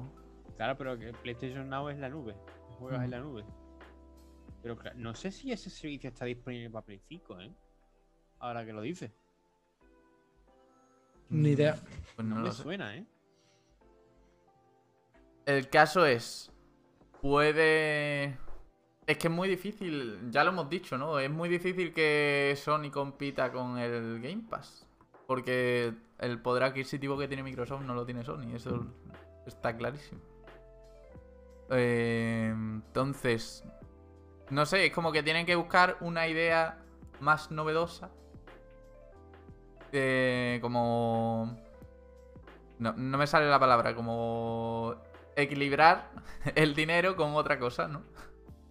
Debería haber sido retrocompatible. Yo creo que hubiese sido un, un- un puntazo para Play 5. O ya, ya el hecho de poder jugar un juego de Play 1 o 2 en la Play 5 hubiese sido la hostia. Sí, sí, de acuerdo.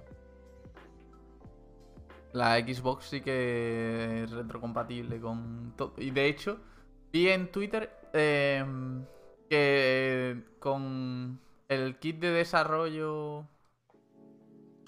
Ah, no me acuerdo, tío. Me lo tendría que mirar. Pero bueno, que había una forma de ejecutar juegos de Wii incluso en la Xbox. Pero sí, es retrocompatible con la, con la primera Xbox. Pero ¿qué tiene la primera Xbox? Halo y ya está, ¿no? Tiene un Pero- montón de juegos, ¿eh? Tiene los Sí, Tony Hawk y todas estas mierdas. Pero después dices tú, oye, ¿quieres jugar al Metal Gear Solid 1 en la Play 5? ¿O quieres jugar al Crash Bandicoot 3? ¿O al Gran Turismo 1? ¿O a- al Silent Hill 2? No sé, que, Son juegazos, es verdad. en Play 1 y en Play 2, poca broma con los juegos que salieron en su día, ¿eh? A ver, es que, claro. X, es que son. Están jugando a juegos completamente distintos, los de Play y los de Xbox. Al final, Xbox te quiere vender un servicio de que paguen mensualmente para jugar a lo que quiera y Play te quiere vender cada juego a su precio. Entonces, pues a cada uno le renta cosas distintas. Sí. A ver, ¿a cada uno le rentan cosas distintas? Sí. Eh, lo que voy a explicar ahora. 80 pavos me cuesta un juego en la Play, que son 80...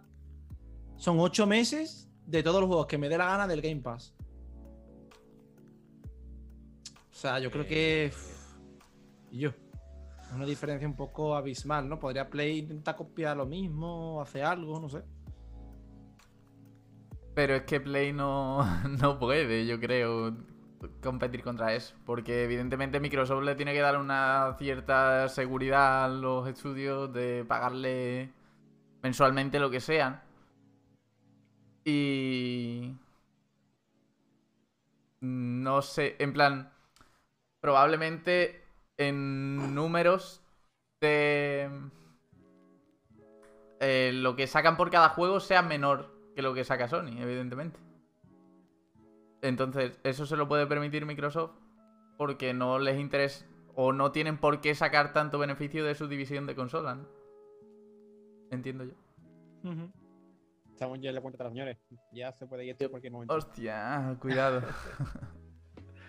Yo creo que por eso al final Xbox se está vendiendo tanto, porque está ofreciendo un ecosistema muy bueno. Rip. Mm, un momentito. Voy abriendo esto, nueva reunión. Perdón, ¿eh? Por eso. Eh, buenas, Josan. Y buenas, Natalia. Eh, esto es una cosa que nos ha pasado por primera vez en el podcast de hoy, que es que de repente Zoom tiene el límite de tiempo. Y tenemos que estar haciendo reuniones constantemente, así que para la próxima semana lo cambiaremos y ya está. Pero dadme un segundito que tengo que pasarle otro enlace. 830 03 87 ¿Qué pasa? ¿Cómo estáis? Contadme un poquito mientras entra la gente y tal. Mm, contraseña. Ahora os leo, ¿vale? Y perdón por esto, joder.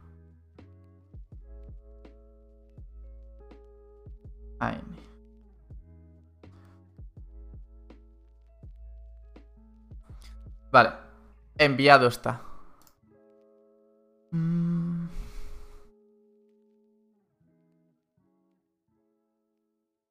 Dani, comprobado, puedes poner un SSD externo normal. Pero... No te digo que no lo puedas poner, pero... eh, es Microsoft la que te ha dicho... Tienes que comprar este. Si te lo dice, es o porque ciertas mejoras no se van a notar si... No, no las vas a tener si tienes otro SSD. O...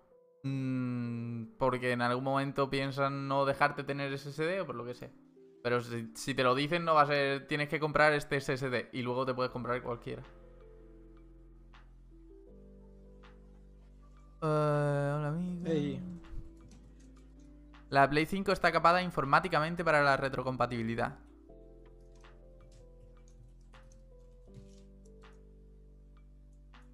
Bueno, la gente ya aquí hablando del WoW. Cuesta 200 euros un SSD de un tera. Claro, porque son los SSD estos super tochos de la vida. Eh, para tenerlo... eh, no sé. Para aprovechar la tecnología nueva de esto. Otra vez os tengo de mover, ¿no? ¿O no? Estamos bien. Perfecto. Hemos entrado en orden. Eh, mi cámara está un poco. Está Ya, en las ya. cámaras raras. ¿eh? Ya, ya, ya, ya lo he arreglado.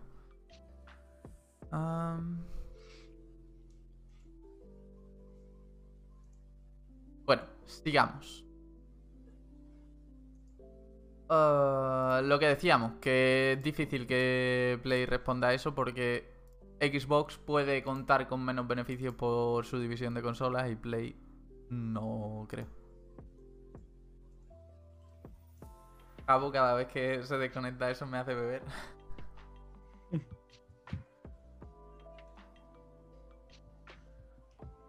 Es el que uso yo en el curro para recoger datos. Para jugar necesitas que sea así de rápido, si no, no va a tirar.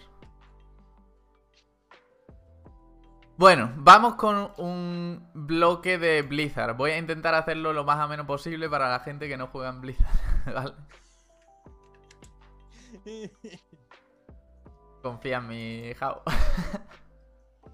Em, se ha ido del, de Blizzard después de 13 años Chris Kaleiki, que es eh, un, uno de los diseñadores de juego de WoW. Eh, ha trabajado en cosas de PvP, fue uno de los que hizo el monje en su día. em, ha trabajado en el modo este de... El War Mode, ¿vale? Pues ese tío se ha ido de Blizzard y ha subido un vídeo a su canal de YouTube explicando por qué se iba. Em, os leo un poco las conclusiones. em, dice que mm, sentía. No se sentía. No se sentía satisfecho desde hacía algún tiempo, pero no sabía exactamente por qué. Y luego con la salida de Classic se dio cuenta de lo que le pasaba con el juego. Que es que él ve en Classic como una visión muy clara de lo que se quiere hacer con el juego. Y en cambio en el retail mm, es más difuso todo. Es como que quieren hacer muchísimas cosas y no terminan de hacer ninguna.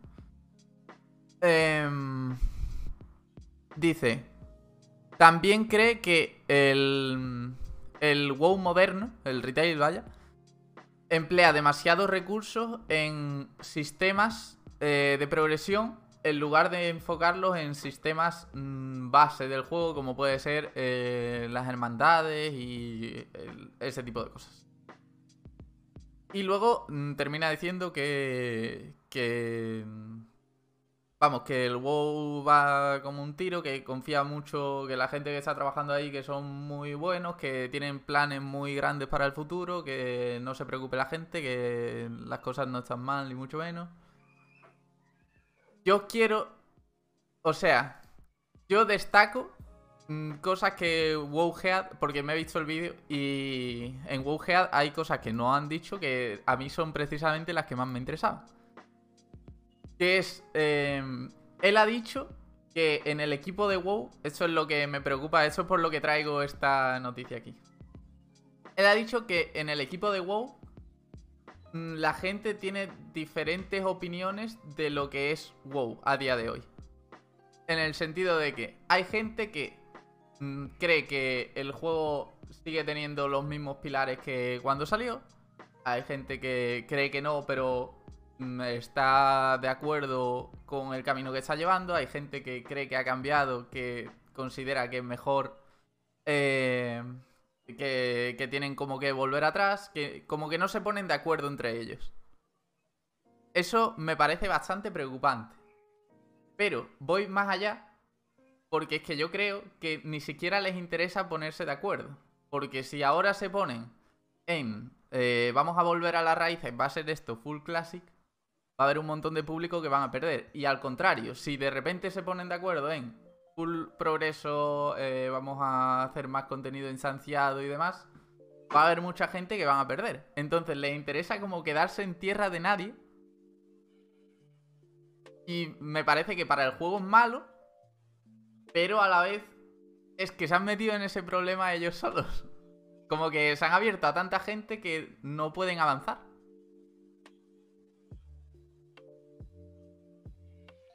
Es un, tema complicado, la verdad. nos, hemos quedado sin palabras. Sí, sí, totalmente. Al final, las cosas funcionan mejor cuando todos remamos en la misma dirección. Y cuando hay diferencias de opiniones, pues, eh, claro, al final no vamos a donde queremos todos, vamos a un sitio en el medio, como dices tú. Y eso, claro, puede ser bueno, pero no tan bueno. Es bueno de cara a mantener jugadores, pero no es. Eh, luego no avanzas. Entonces, claro, también estás en el riesgo de que la gente se aburra, ¿no? Yo creo que tiene que. Esas dos cosas tienen que remar de la misma mano y en el mismo barco. no creo que sea algo de hacemos esto o lo otro. Es algo que tiene que ir mejorando progresivamente a la vez. Claro, Porque si quitas una cosa, jodes a la otra, o sea. Pero estamos de acuerdo en que ahora mismo mm, las cosas están como a medio camino, ¿no? O al menos yo lo veo así. No es un juego tan social como antes. Y no. Si no rechazan el hacer cierto tipo de cosas, no van a poder conseguir que vuelva a ser tan social como antes. Claro. Si no fuerzas a la gente a tener que hablar con otra gente para poder ir a no sé qué sitio, pues no va a ser social. Y si coges y quitas el LFR y quitas el buscador de mazmorras, pues eh, se te va a ir medio, media población, porque, porque claro, no es lo mismo llegar, entrar, ponerte en cola y ponerte a farmear hierbas de mientras que, que el llegar, buscar un grupo de gente y claro, claro, tiene su, su historia. Cabo está modo depresión. Perdón, bro. Que. Todavía estoy muy cansado. Que he, he dormido un poco esta noche porque no he podido y que esta mañana también me he hecho 40 kilómetros en bicicleta. Y aquí estamos. Al final marcha atrás no van a dar. Claro, Eso seguro. claro. Marcha atrás no van a dar, pero. em, es que es el tema, por ejemplo. Eh, Josan dice. También pensar que si WoW se reduce a un público específico y tú no eres ese público, adiós WoW. Pero es como condenarnos a todos a no estar plenamente satisfechos con eh, lo que es el juego a día de hoy, ¿no? En plan, eh, asumimos que tienen que mantener mínimamente contento a todo el mundo, pero ninguno va a estar del todo contento. Es bastante duro de ver eso, tío. Bienvenido al, al régimen representativo que domina el mundo. No, ya, pero joder. Que No, sí, nor- sí, sí. normalmente en los juegos pues hay una visión más conjunta y ya está. Claro, pero no reúnen a la gente de la manera que lo reúne el WoW. Es que claro, el WoW sí- es lo que sí ya lo hemos dicho muchas veces, es un juego especial. Es el mejor juego del mundo, o sea, yo lo siento. Por supuesto. Bueno, seguimos con Blizzard. Iba a sacar el tema de Mac, pero mejor no. ¿Qué pasa? La opinión del dev seguramente es la misma que la de muchos game devs de MMOs. Mm, sí, pero también te dice que al principio estaban todo más remando en la misma dirección. Lo de... Ojo, Josan creando expectación.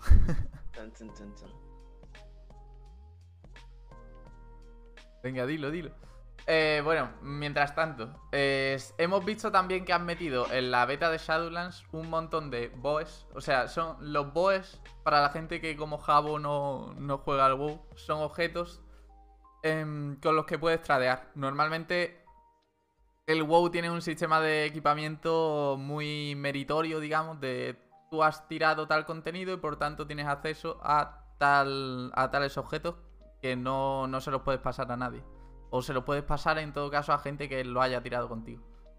Pues los boes eh, se salen de ese sistema, son objetos que te caen y tú los puedes comerciar en subasta o con quien te dé la gana.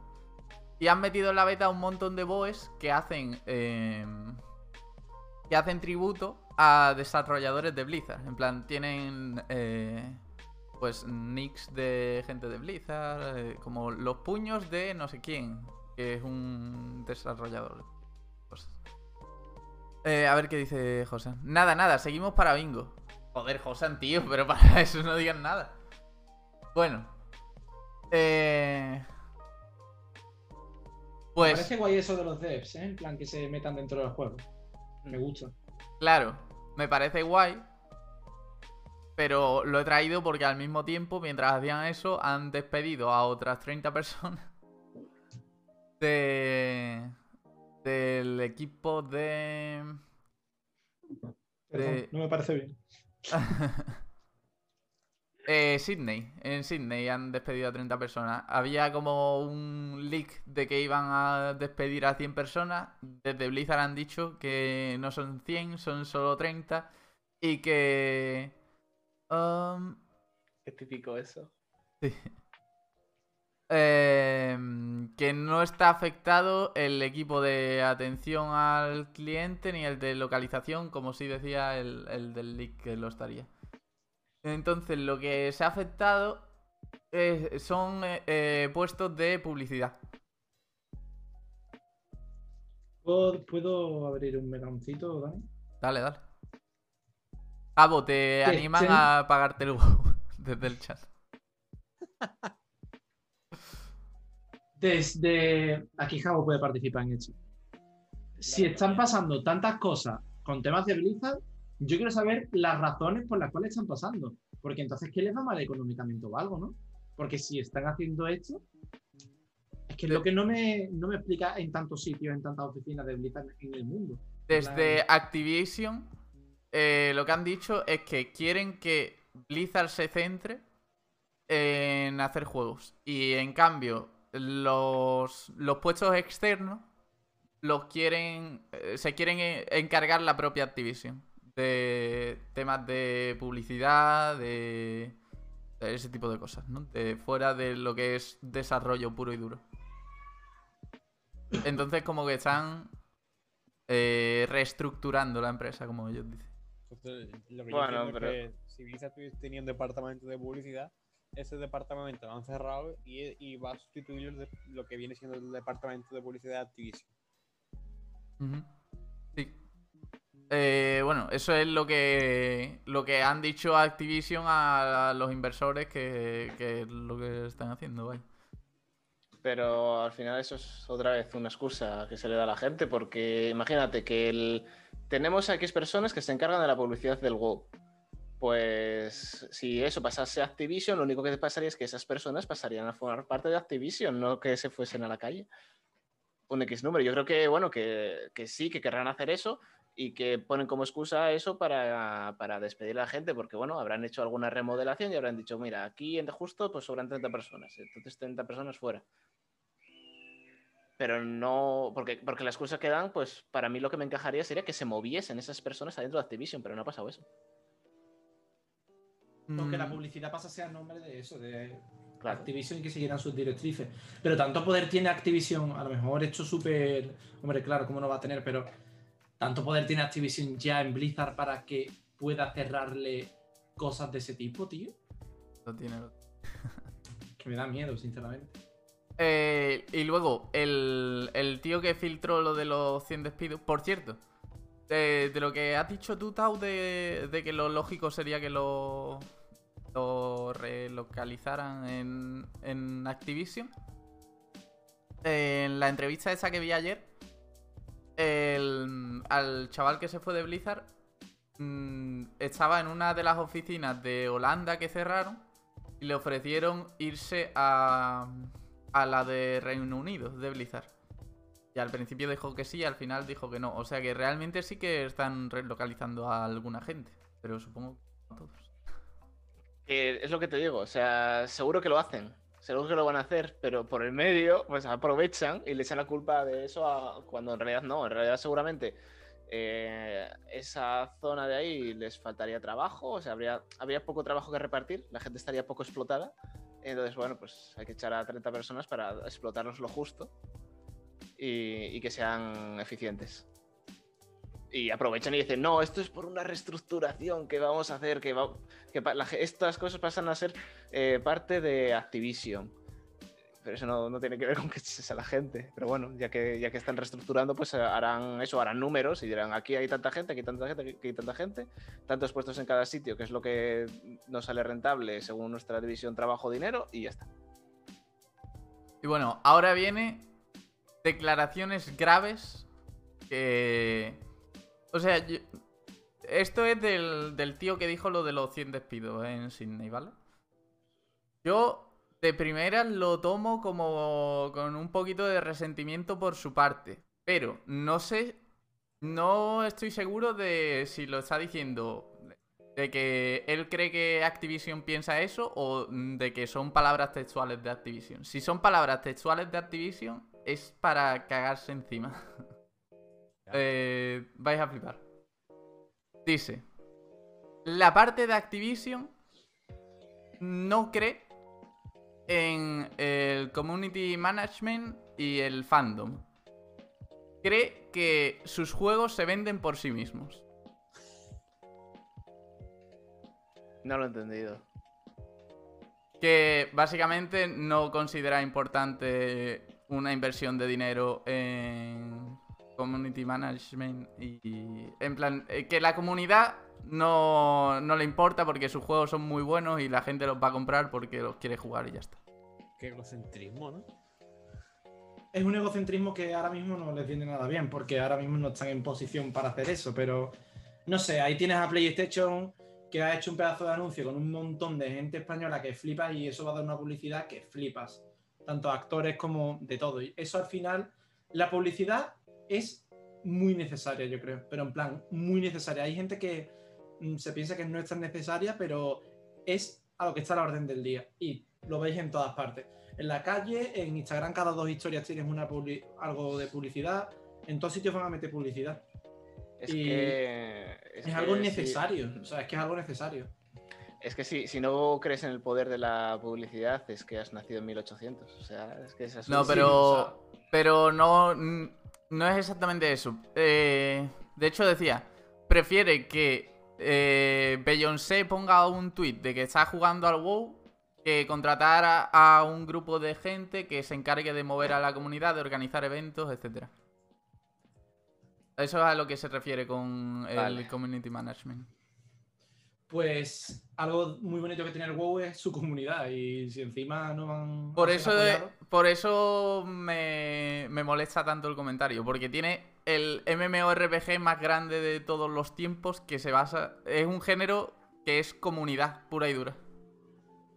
Que te diga, la comunidad no es tan importante, es durísimo. Pues. Cuando- cuando eh, está, WoW hizo está la- claro. Eh, Cuando el WoW hizo los anuncios en los que salía el Terry Crews y el del equipo A, estaba ya bajo Activision. Diría que sí. Con sí, Activision- parte de War of the Lich King, así que. Con Activision se juntan en 2008, si no recuerdo mal. Entonces sí. Sí. Es Yo- muy necesaria. O sea, yo es que de verdad. Yo lo que diría es: mira, si tan seguros estáis, adelante. O sea, no, no invirtáis y a ver cómo os va. Ya está. Si tan seguros Que, le- que es verdad que les va a ir bien porque es WoW, pero que les podría ir muchísimo mejor, pero muchísimo mejor. Y al final, el juego puede ser el mayor truño de la historia, que si la comunidad es buena y le da contenido y vida al juego, al final. Claro. Sí, es que WoW empezó a tener éxito por la comunidad, no porque el juego fuera jugablemente sublime, porque el Classic era era comunidad pura y dura, no, no tenía otra cosa. Es que todo estaba enfocado a hacer comunidad. Mira, mira lo bien que le va que le ha ido a, a Monax, por ejemplo. Es un juego que, que al final es que se junta mucha gente alrededor del juego. Y, y es de lo que viven. Y, y es- ha sido un bombazo, entonces. Sí, que el juego pasa a un lugar pasivo realmente. Sí, sí, sí, completa- completamente. Lo que hay a través de él. Mira el Animal Crossing, que es una caca, pero ahí estamos todos como idiotas. Claro. La peña jugando a la Us en AC. ¿En qué? Animal Crossing podrá ser. Ah, hace. sí, Animal Crossing, claro. Perdón, perdón. Haciendo minijuegos en las islas. Brutal, realmente. Pues sí, la verdad es que. Ya os digo que. mm, No sé si tomármelo como algo que ha dicho Activision literal o algo que lo ha, lo ha dicho este tío porque es lo que él piensa, porque lo han despedido, ¿sabes? O, o porque lo que sea. Pero si lo ha dicho Activision tal cual, es realmente duro. También, eh, en la entrevista a la que he dicho que vamos a reaccionar otro día cuando tenga tiempo y tal, eh, se menciona que Blizzard es como una empresa muy conservadora y que realmente mm, tienen la mentalidad de que si algo está funcionando tal y como está, no lo tocan hasta que hasta que deja de funcionar y entonces miran qué hacen con eso. Al contrario que otras que es, es más esto está funcionando muy bien, vamos a ver cómo puede funcionar aún mejor. Sería la, la comparación ahí. Es una Si cosa de no volumen. arriesgas, eso. no ganas. Eso es una cosa de volumen. Tú en- cuando eres eh, una, o sea, un- una empresa pequeña, relativamente pequeña, eh, tiendes a ser muy innovador porque es lo que te puede, lo que te da el sustento, ser innovador y sacar cosas nuevas. eh, pongamos, por ejemplo, los de Ninja Theory, ¿vale? Ninja Theory ya es un estudio grande, ya están ba- bastante bien, sobre todo ahora que lo has absorbido Microsoft, pero, pero ellos eran un estudio grande, pero lo que hicieron ellos es invertir mucho dinero y mucho esfuerzo en hacer ciertas cosas nuevas. Y de hecho, bueno, ahí están los Game Awards que le dieron y todas las cosas nuevas que están saliendo de, de grabado de, de cinemáticas en vivo gracias a la tecnología que desarrollaron de, de reconocimiento facial, que lo desarrollaron ellos. Y eh, al final, cuando eres un grupo pequeño, te arriesgas mucho más, tiendes a arriesgarte mucho más. Cuando tienes un volumen de dinero muy grande fluyendo a tu alrededor, tiendes a ser mucho más eh, estacionario al final. Porque, bueno, al final tienes que te- tener en cuenta muchas más cosas, hay muchas más cosas en el aire. Entonces, si funciona, no lo toques. Y eso pasa en la industria de cualquier sitio y en los videojuegos también. Pues. Eh, yo lo decía un poco por el tema de. De que sí que es verdad que la comunidad en el WoW ya hace mucho tiempo que Blizzard no hace nada porque crezca. Eh, la comunidad va y viene según el juego está mejor o peor, pero que se podría estar moviendo mucho más, es a lo que me refiero. Y que no se hace porque al WoW le va bien y Blizzard pues dice, si va bien, ¿para qué lo vamos a hacer nosotros? En fin, eh, bueno, saliendo ya del tema Blizzard, voy a decir algún, algunas de las preguntas que vamos a ver en la entrevista cuando tengamos tiempo, que me apunté porque me parecieron interesantes. Eh, se le preguntan cosas, por ejemplo, ¿por qué te fuiste de Blizzard? ¿Por qué decidiste irte? ¿Cómo crees que evolucionarán los eSports de Blizzard? ¿Qué pasó con la HGC, la liga de, de Heroes of the Storm? Que era en lo que... Creo que es en lo que empezó trabajando ese hombre que, que se fue. Eh, ¿Cuánta gente forma el equipo de eSports? Eh, ¿Cómo definirías tu trato con Blizzard? O tu relación con Blizzard. ¿Y por qué Blizzard no invierte más dinero en eSports? Mm, son preguntas que me apunté en plan, ojo, esta- esto es interesante para comentar en un vídeo, en un directo, lo que sea. Eh, que lo podemos ver por aquí cuando Shadowlands me dé un respiro, ¿vale? Si, si la queréis ver ya, la tenéis en el canal de Fobiac, os podéis meter ahí y, creo que lo podéis ver en los directos resubidos. Si no, pues lo subirá a su canal de YouTube prontito. Vale, eh, salimos ya de Blizzard, ¿no? Que Jabo se estará tirando de los pelos. Sí, un momentito, Mm. eso. Se me raya el PC. Eh, los Game Awards, que son eh, el día 10 de diciembre, ya han anunciado em, que, cuáles son los nominados. Si queréis, hacemos, eh, los vamos comentando y cada uno dice cuál es su ganador en cada categoría. ¿Os parece? Vale. Caña. Venga, eh, juego del año. O bueno, vamos a dejar ese para el último. Sí. Mejor dirección. Tenemos entre los nominados Final Fantasy VII Remake, Ghost of Tsushima, Hades y Half-Life Alyx y The Last of Us Parte 2. Yo es que el único que he jugado ha sido The Last of Us 2. De los que hay ahí anunciado. Pero vamos, yo creo que se lo merecen. La verdad. Porque la- las actuaciones y. Y todo lo, bueno, todo lo, todo lo relacionado con la actuación de los personajes y de los actores es brutal. en el juego. Claro, pero de todas formas, aunque solo hayas jugado ese, más o menos los conoces todos. Ya, ya, ya. Pero eso, Final Fantasy VII Remake. El director es Nomura. Entonces. y no sé. ¿Cuáles eran los otros? Era Final Fantasy VII Remake. Ghost ¿El of? Tsushima, Hades y Half-Life Alyx. Del Hades no he visto nada. Pues básicamente un roguelike que le han metido una historia y que vas descubriendo la historia según llegas más lejos en el juego.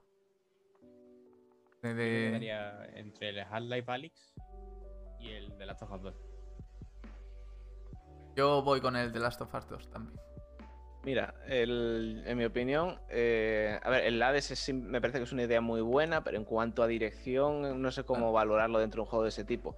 Eh, las sofas de las sofas para mí mm, es que es eso, la actuación de los personajes, el, eh, la dirección del juego, a mí me parece que, que es muy, muy, muy buena y sería el que yo elegiría.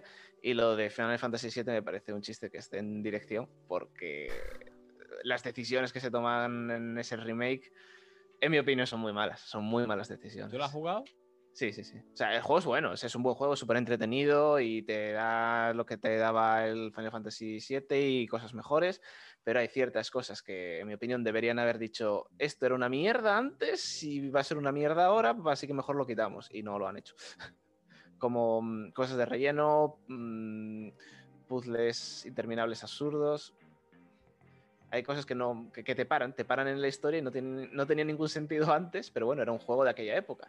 Y ahora no tiene ningún sentido ya sin excusa, además. No, lo tengo yo pendiente. Pero antes me quiero jugar al original antes del remake.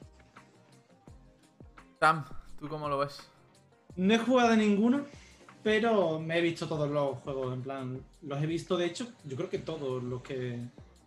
Em, el Hades me parece el más original de todos, por así decirlo, y algo nuevo y fresco, así que mola.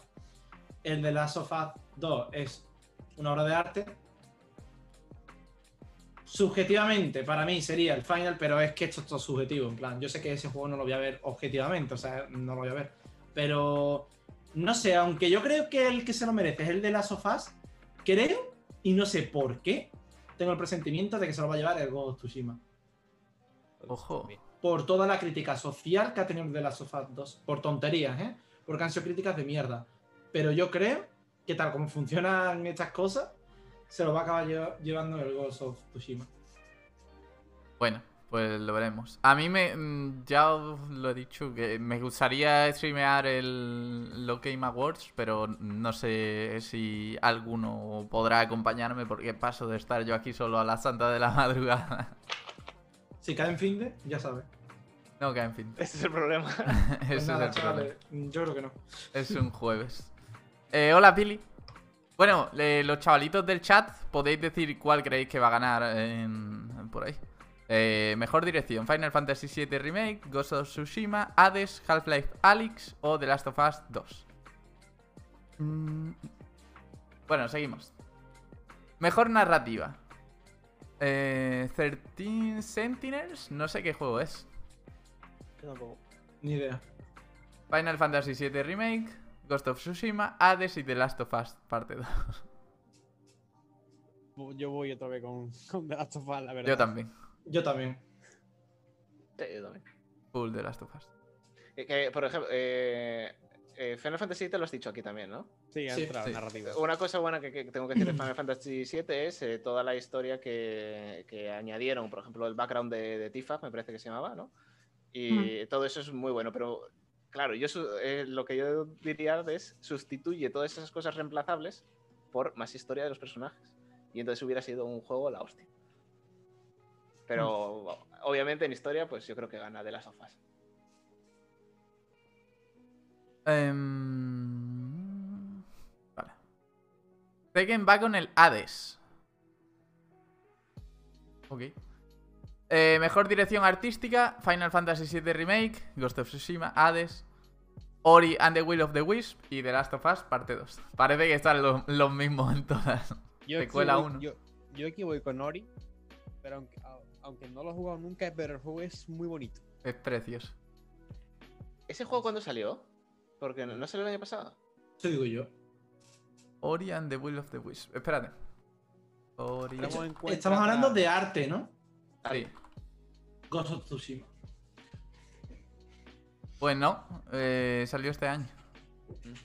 No, es que Se supongo que por eso está aquí, pero yo tenía la sensación, no sé por qué, que había salido el año pasado. El, a mí el, el arte de, de Ori de, de Will of the Wisp me, me encanta. Me encanta. El 11 de marzo.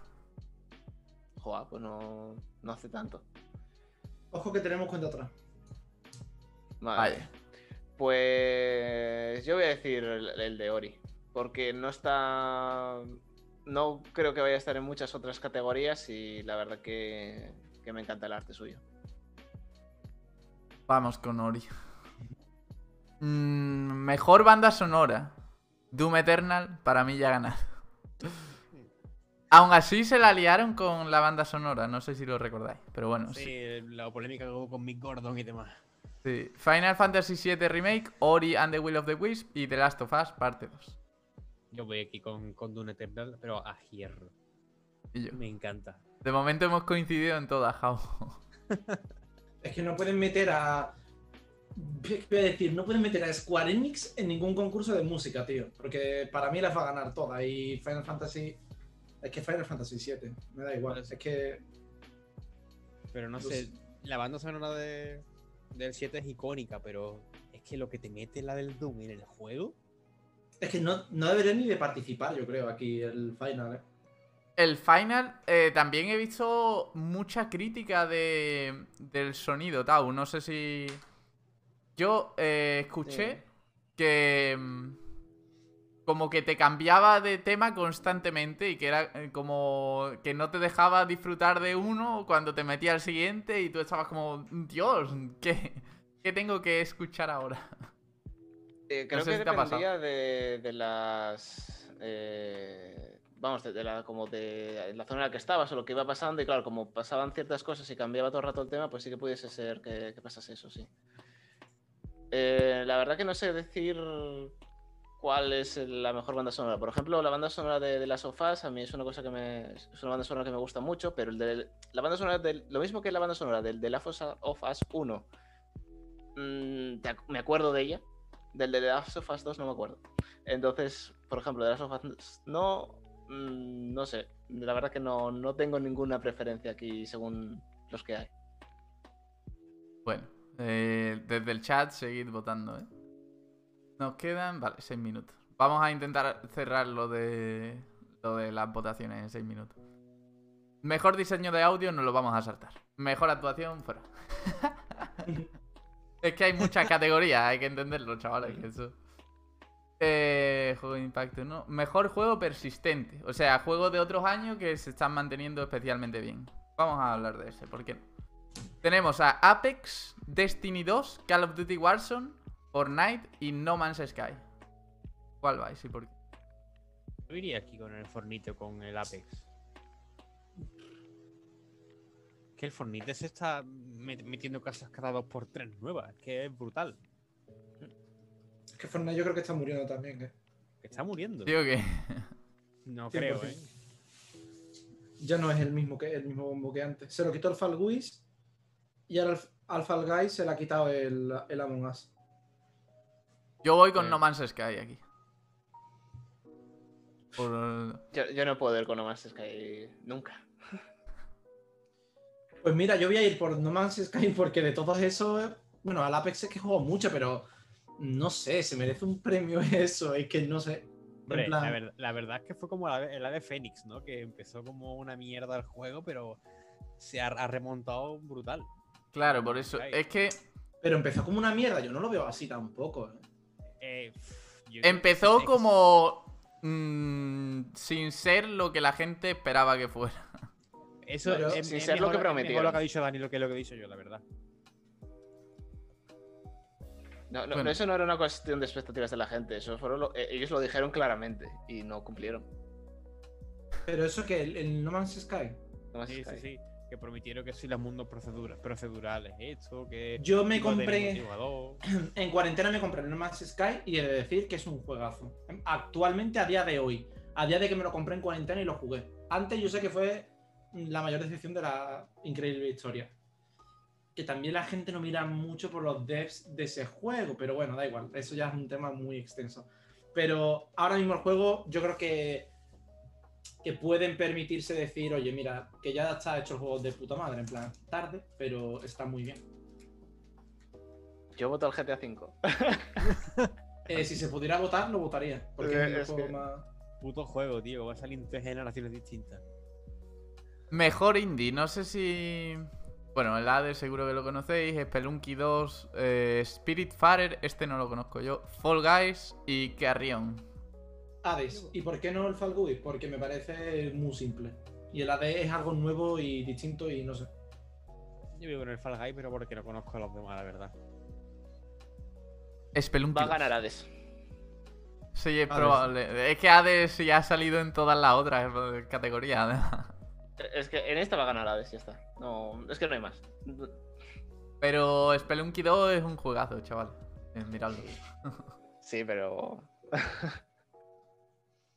Eh, mejor juego de acción: Doom Eternal, Hades, Half-Life Alyx, Neo 2 y Streets of Rage 4. Increíble, los dos el- últimos no los esperaba para nada. Y el Doom Half-Life. Va a ganar Doom Eternal. Voy con el Doom también.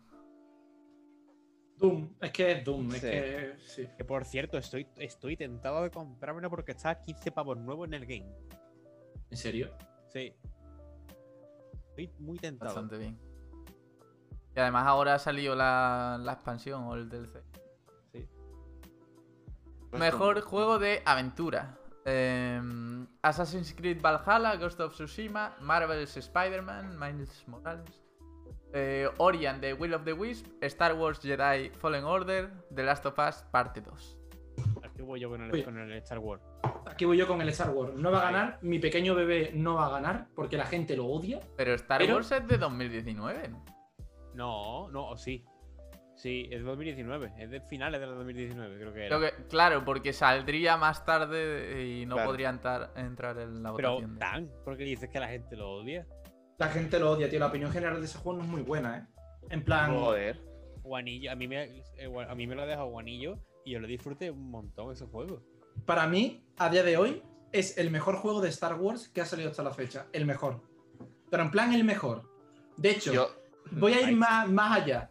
Las tres últimas películas están aquí abajo y el Jedi Fallen Order está por pero, pero mm, a unos niveles increíbles. Yo ahí metería The Clone Wars a la serie. No sé si, que- no sé si la has visto, pero merece Sí, muchísimo sí. la pena. yo del Fallen Orders, todo el feedback que tengo es bueno. La verdad que no sé. Pero bueno, o sea, yo, yo, yo, yo votaría al Jedi por eso. Lo, lo malo es eso, que salió como muy. Hace mu- demasiado, hace demasiado. Y eso le va a perjudicar. Pero. mm, Pero es un juegazo. También yo creo que fue un juego que no salió con mucho hype. En plan, Es la que gente no se esperaba mucho, ¿eh? La gente no se esperaba mucho, pero boom. Sorprendió, es que, exactamente. Es que los de, los, de, los de EA son idiotas. Es que los de EA lo que quieren es multijugador y, y, y poco más. Y ahora saca los de Respawn, un juego con- de un jugador potente. Digo, hostia, pues es verdad que no, no es normal que sorprenda, coño. Y me da mucha pena porque tú juegas al juego que va a haber una parte 2, creo, ¿no? ¿Está confirmado algo así? Yo no, sé, no creo que se haya confirmado, pero vamos, está, No está cantado que va a salir. Algo he visto. Pero cierra la historia de forma en la cual se queda todo ya solucionado.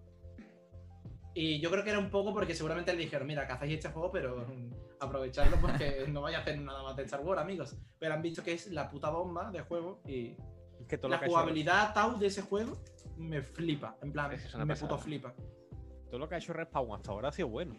El Apex 2 Titanfall y este. Respawn para mí es mm, el Jin de Electronic Arts. Hostia, rip. F. Tengo que abrir otra mierda de esta. Y esta ya va a ser la última, chaval. Permítanme. Que insisto. Otra vez. Otra vez a enviar una contraseña. Esto no se va a, volver a repetir, chaval. Eh, es una beta, pero... Hasta aquí. 829... 2529... 65...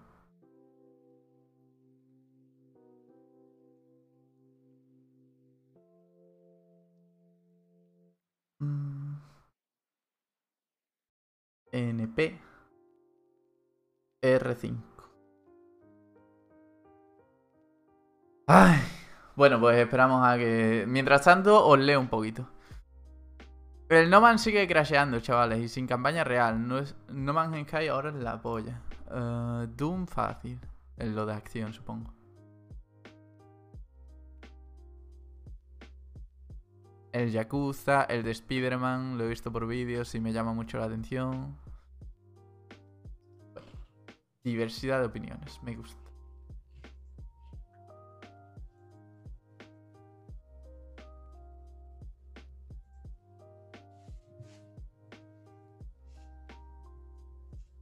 El de Spider-Man también es una obra de arte, José. Sí, Spider-Man a mí me... Yo lo que he visto me ha molado mucho. Se ve que el movimiento que tiene el, el Spider-Man es. Podemos Dios, seguir. O sea, Ya, evidentemente, no vamos a. No vamos a crear otra de esto. Esta es la última. O sea, hay que acabar. Em, bueno, mm, del Star Wars. Yo lo tengo como un buen juego, pero sin más. O sea, tampoco me parece increíble. Pero bueno, lo tienes que juzgar también alrededor de, de su género específico. Entonces, dentro de, de lo que es el, el juego, la línea de juegos que había de, de ese estilo, pues este estaba un peldaño por encima, yo diría. Y bueno, pues por, por reconocérselo yo es por lo que lo votaría. Es que también ha- hace ya mucho tiempo que no sale un juego de Star Wars de un jugador bueno. Claro. Pero mucho tiempo.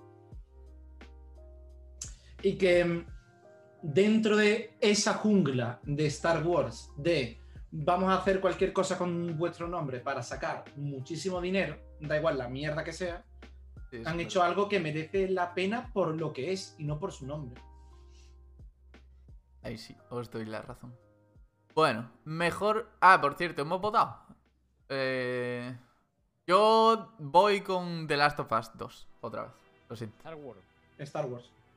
Yo Star Wars, pero bueno, por reconocerle todo esto. Pero no va a ganar por eso, porque hace demasiado que salió y ya hay otros juegos que tienes más en la cabeza a la hora de votar. Hmm. Mejor juego de rol. Final Fantasy VII Remake, Genshin Impact, Persona 5 Royal, Wasteland 3 y Yakuza Like a Dragon. Bien, con Yakuza Like a Dragon por lo, lo que es. Como eso es una idea de olla criminal. Voy con Yakuza porque no quiero ir con Genshin. Yo estoy entre Yakuza y Persona 5. Sí, pe- Ah, bueno, sí, no, eh, espérate, es verdad. Es verdad. Claro. Persona 5. Si coges Persona 5 y lo divides entre 100, Persona 5. porque, porque es que es interminable ese puto juego. Es que yo creo que no lo dijo nunca por eso. Por lo largo que. Pero como juego de rol, es que es muy, muy, muy, muy, muy bueno. Dani, ¿has visto la opinión de José? Sí, sí, sí. Mi opinión es que en todos hubo. Grande. Objetivo, un chaval objetivo, ahí donde lo veis. Totalmente, sí. Em, a ver, más categorías por aquí. Mm, Mejor multijugador: Animal Crossing New Horizons, Among Us, Call of Duty Warzone, Fall Guys y Valorant. Yo aquí voy con el Among Us. Espérate, perdón, es que estaba leyendo. Claro, Sería siento. persona 0,0. Yo, tampoco, yo tampoco me he enterado. ¿Cuál- ¿Qué categoría? Nos está distrayendo la gente, ¿eh? ingeniera. Eh, mejor multijugador: Animal Crossing New Horizons, Among Us. no pasa nada. Call of Duty Warzone, Fall Guys y Valorant. Among Us. Among Us. Te voy a decir una cosa. Que el multijugador de Animal Crossing esté aquí me parece un puto insulto, pero que flipas. Pero un puto insulto, pero mm, a unos niveles muy insultantes. ¿eh? Tan malo, ¿eh? Tan. No es que sea malo, es que parece que han hecho, bueno, hacemos un peer-to-peer, eh, voy a tu isla y ya está. En plan, no hay nada más. Yo, no yo hay también nada elegiría más. Monas. Yo- es me, me encantaría un juego que. De, un, de que le, han hecho, creo que eran dos o tres personas que se un premio. De, de los Game Awards. Es que me encantaría. Además que es un juego, en plan, en mayúscula, juego. En plan, no... ¿Sabes? Es simplemente personas hablando ahí de quién ha matado a quién, no sé, está guay. Yo voy con Fall Guys. Por nada en Hmm. especial, porque me gusta más que la Among Us, simplemente. Ehm, y creo que ya está, a ver. Sí, pues ya estaría. Ehm, Mejor juego del año. No, no Ah, he dicho es de verdad, deporte. No, no he dicho de deporte, que votaba al Tony hijo del tirón. es que no lo he visto, tío. Ah, sí, mejor juego deportivo o de conducción, venga. Y el Tony Hawk del tirón. Eh, están Tony Hawk, NBA 2K21, FIFA 21, Fórmula 1 2020 y Dirt 5. Tony Hawk, pero de cabeza. De cabeza. Tony Hawk porque antes eran una moda y hoy en día hacen falta más juegos de skate, chavales. O sea, developers que nos veáis, que seréis muchos, por favor. Más juegos de skate, tío. O sea, de verdad. O sea, ¿por qué la gente ya no hace juegos de skate? No sé. Yo estoy, estoy, de acuerdo, Joder. estoy de acuerdo con eso. Pero yo igual votaría al, al Dirt 5. Vale, yo voy a ir con el Tony Hawk en esta ocasión. Sin haber jugado ninguno de los de la lista también os digo. Yo tampoco, la verdad. Bueno, y ahora vamos con el plato gordo, ¿no? El mejor juego del año. A ver, tenemos Animal Crossing, Doom Eternal, Final Fantasy VII Remake, Ghost of Tsushima, Hades y The Last of Us Parte 2. Yo, o, o Doom o de las cosas parte 2. Estoy ahí. Um, The Last of Us para mí. Yo diría que también, de las sofás. Tam Que no- está no sé reflexionando. Uf. Pero Josan, que el WoW no puede estar ahí porque no es de este año. Ni siquiera la expansión es de este año. Que mm, no sé, La raid. la verdad. Supongo que The Last of Us, pero. Es que Animal Crossing en juego multijugador no funciona, pero en conjunto, en realidad, cuando salió sí que fue un pepinazo, en plan. Y es un muy buen juego, realmente. Pero no sé, The Last of Us 2 mismo. No es, sé, es muy buen no- juego, ¿en qué criterio? es un juego entretenido y tal, pero lo que es. Bueno, es que Tiene habría que decir lo que es. muchísimas horas, ¿eh? Claro, pero es que no, no es solo eso, un juego, pero, pero bueno, a, a mí me, me entretiene un huevazo el, el, el este, el New Horizons, pero... Pero hay otros juegos que tienen otras cosas. Sí, sí, es verdad. O sea, no te transmiten ningún tipo de mensajes ahí. Ah, bueno, y ya. Hombre, a mí me gustaría que yo que sé, que ganase el Hades así a lo loco, porque es un juego indie. Y a mí, Sería cual- cualquiera, que, brutal. cualquiera que me conozca, pues sabe que adoro los indies y que es el- los juegos que más juego al final. Y, pero sé que no va a pasar y, y, hombre, es que, está, es que de las sofás es que es un juegazo, es una narrativa muy buena, eh, son unas animaciones espectaculares, es que es un juego muy polido. ¿Sabes por lo que yo no... Lo único que le falta al de las sofás es que tiene mecánicas de hace dos años. Es el problema que tiene. Y más. Coño, que Y la- más, el, gameplay es de uno, pero con algunos, con algunos retoques. Claro, Y que, y que es muy largo. Ya está, esas son las picas que le pondría. sí. ¿Se os ocurre algún juego que echéis en falta en esta lista?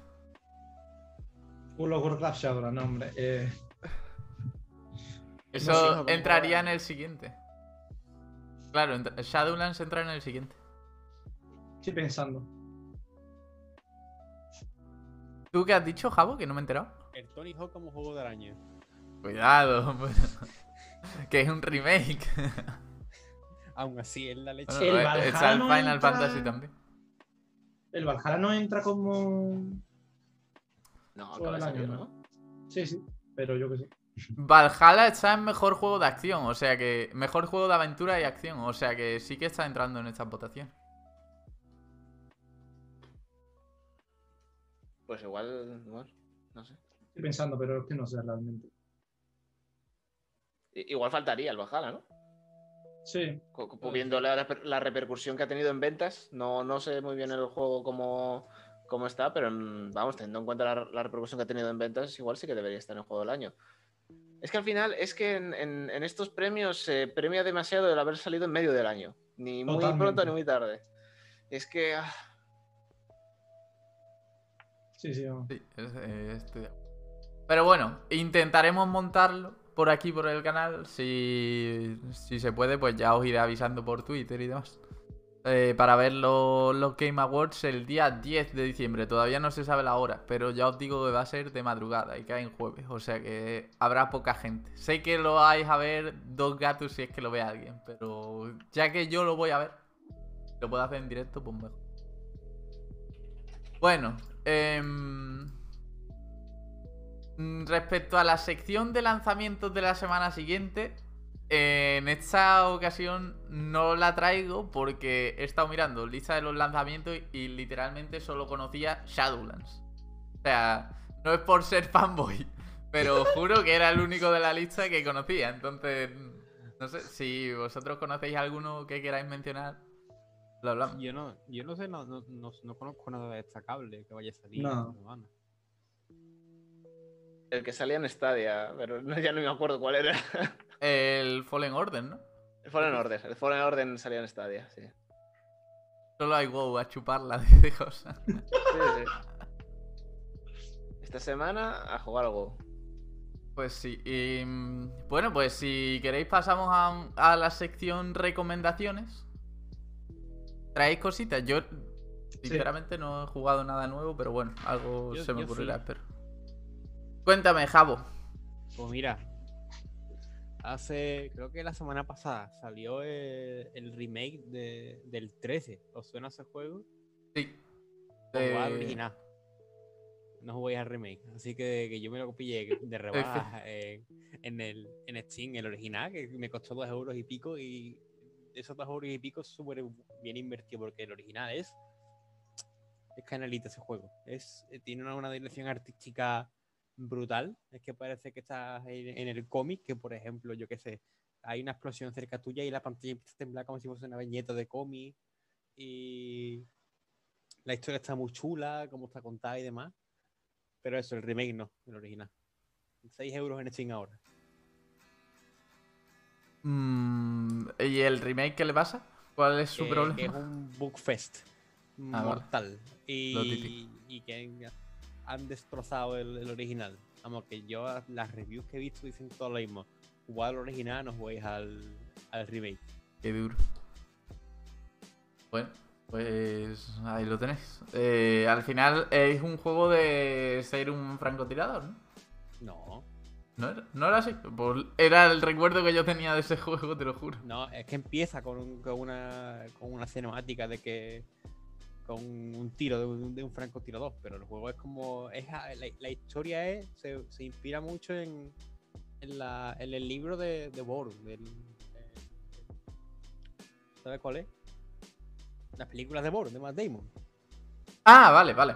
Vale, ya. eh, Están basadas en un libro y el cómic del que eh, y a su vez el juego está basado en un cómic que se inspiró en esas novelas y era de un notanésico que está metido en una conspiración y tiene que averiguar quién es y demás. Está bastante chulo. Vale. Eh, dice Jesús que recordemos que está el Elite Dangerous gratis en la Epic Store. Juegazo si te gusta la exploración espacial. Si te gusta el No Man's Sky. Eh, Tam, ¿qué me cuentas? A ver, te lo tengo preparado porque es que mm, lo he flipado esta semana, ¿vale, chavales? O sea, lo he flipado a unos niveles increíbles. O sea, para hacer un videojuego solo te hace falta eh, un tipo que entiende de cultura escandinava, un equipo de neurocientíficos y 20 personas. Porque el juego está hecho como con un grupo de 20 personas, ¿vale? Que es el Hellblade eh, Senua Sacrifice, ¿vale? Eh, estaba viendo el Xbox Pass, que mi tío, mi tío se compra el Xbox Pass, de hecho tiene la serie X, mm, quiero probarlo ya. Y yo lo tengo en el PC. Entonces, eh, voy viendo y nos vamos hablando mucho en plan, prueba este. Y mi tío me dijo, prueba este juego que es súper raro. Lo me ha dicho, es súper mega raro. Pues nada, me lo descargué como la que se descarga un juego que sabe que después va a desinstalar porque va a durar 5 minutos. Pues me quedé porque me quedé flipando. En plan, para empezar, el sistema de sonido es brutal. Están todo el rato hablándote por cada auricular. O sea, se escucha increíble, pero que se escucha increíble no. O sea, del tipo que miras, estás jugando y miras hacia detrás de la silla porque mm, ha sonado algo detrás que cree que se ha caído y es del juego y cosas así, pero modo Dios, en, en plan, de verdad, ¿eh? O sea, es increíble. Te mete en un ambiente eh, de una persona que sufre TLP y psicosis, en plan, trastorno de la personalidad y psicosis y demás. Y, o sea, que está fundamentado científicamente, o sea, que, que está bien hecho, intenta de verdad transmitir el problema que tienen esas personas. Y nada, básicamente eres una guerrera celta que ha perdido a su pareja y tienes que ir a buscarla al reino de Hel, que es como el inframundo para los nórdicos. El sistema de combate no es muy amplio, pero es lo justo y necesario para lo que necesitas en ese juego. Y está lleno de puzzles que son una auténtica maravilla. Em, lo que ha dicho antes Tau de Ninja Theory, que tiene las caras y las expresiones faciales son brutales, en plan, pero brutales, y que no hay cambios, eso ya es la- lo- el último detalle, no hay cambios entre cinemática y juego. Se ve exactamente igual y mi PC es una mierda, pero funciona de puta madre, se ve increíble. Estás todo el rato viendo una peli o viendo una cinemática. La experiencia es brutal. Me falta el último capítulo para acabarlo, pero es que simplemente con lo que he jugado ya sé que se va a quedar en mi top. O sea, me ha encantado. Y muchas ganas del 2. Que lo voy a anunciar antes de jugar a este, pero ahora tengo muchas ganas. Bueno, Ingeniera Cafetera dice que lo, lo han jugado Tau y ella en directos. Lo tenéis en el canal de YouTube de Tau. Que es. eh, Es que es una experiencia muy rara, ¿eh, Tau? En plan, no sé. si Es quieres, diferente. Si quieres, Tau, pasar un enlace o Ingeniera que están viendo el directo. Haces pan ahí, hombre, di que sí. Dale caña. Será por bueno, eso. pues La verdad que el, el juego es magnífico y, y lo del el equipo de, de desarrollo, que es que además hacen una- hicieron una cosa muy interesante, que es eh, documentar todo el desarrollo. Entonces, eh, si vais al canal, bueno, el canal de YouTube creo que, no me acuerdo si era el de Hellblade específico o era el propio de Ninja Theory, y ahí tenéis los diarios de desarrollo, que sacaban uno a, a la semana o, una cosa así, estuvieron haciendo eso, o uno al mes. Estuvieron haciendo eso durante dos años, yo me los comí todos. Y, y es espectacular. Cuando sacaron la tecnología, estuve trabajando mogollón en la tecnología de reconocimiento facial y es que no era una tecnología de reconocimiento facial eh, con postprocesamiento, era una en tiempo real, que es que es brutal. Y, y entonces lo que ellos hacían era grababan, grababan la imagen dentro del juego, dentro del motor, y lo que veían dentro del motor era lo que hacía la actriz con los gestos faciales y todo, es que es brutal. Y tuvieron muchos problemas en, por ejemplo, los clipeos de los labios con los dientes y mogollón de cosas, pero al final lograron superar todas esas adversidades eh, programando y además de una forma muy eficiente porque de FPS va bastante bien Mm. y además esa tecnología ahora se va a implantar en muchos juegos. Y de hecho le dieron un premio por ello. Bueno, espectacular. Lo de ese estudio espectacular. Y es el, a mí son los estudios que a mí me gustan. que es- porque bueno, a mí me gusta la investigación, trabajo en la investigación y todo lo que es eso, el invertir, el arriesgarse y tal, pues mm, me encanta. Y, y por eso me gustan los indies al final. Si es que bueno, la gente sí ya, ya me irá conociendo y, y eso. Hmm. Así que nada, eh, paso a mi recomendación, por ejemplo. Venga. Eh, no, creo que no he recomendado Gris aquí, ¿no? Yo me parece que no. No. Así que voy a aprovechar. Es que no he jugado a ningún juego estas últimas dos semanas porque he estado a tope. Pero, pero bueno, eh, Gris me llegó este póster ayer, me parece, o antes de ayer.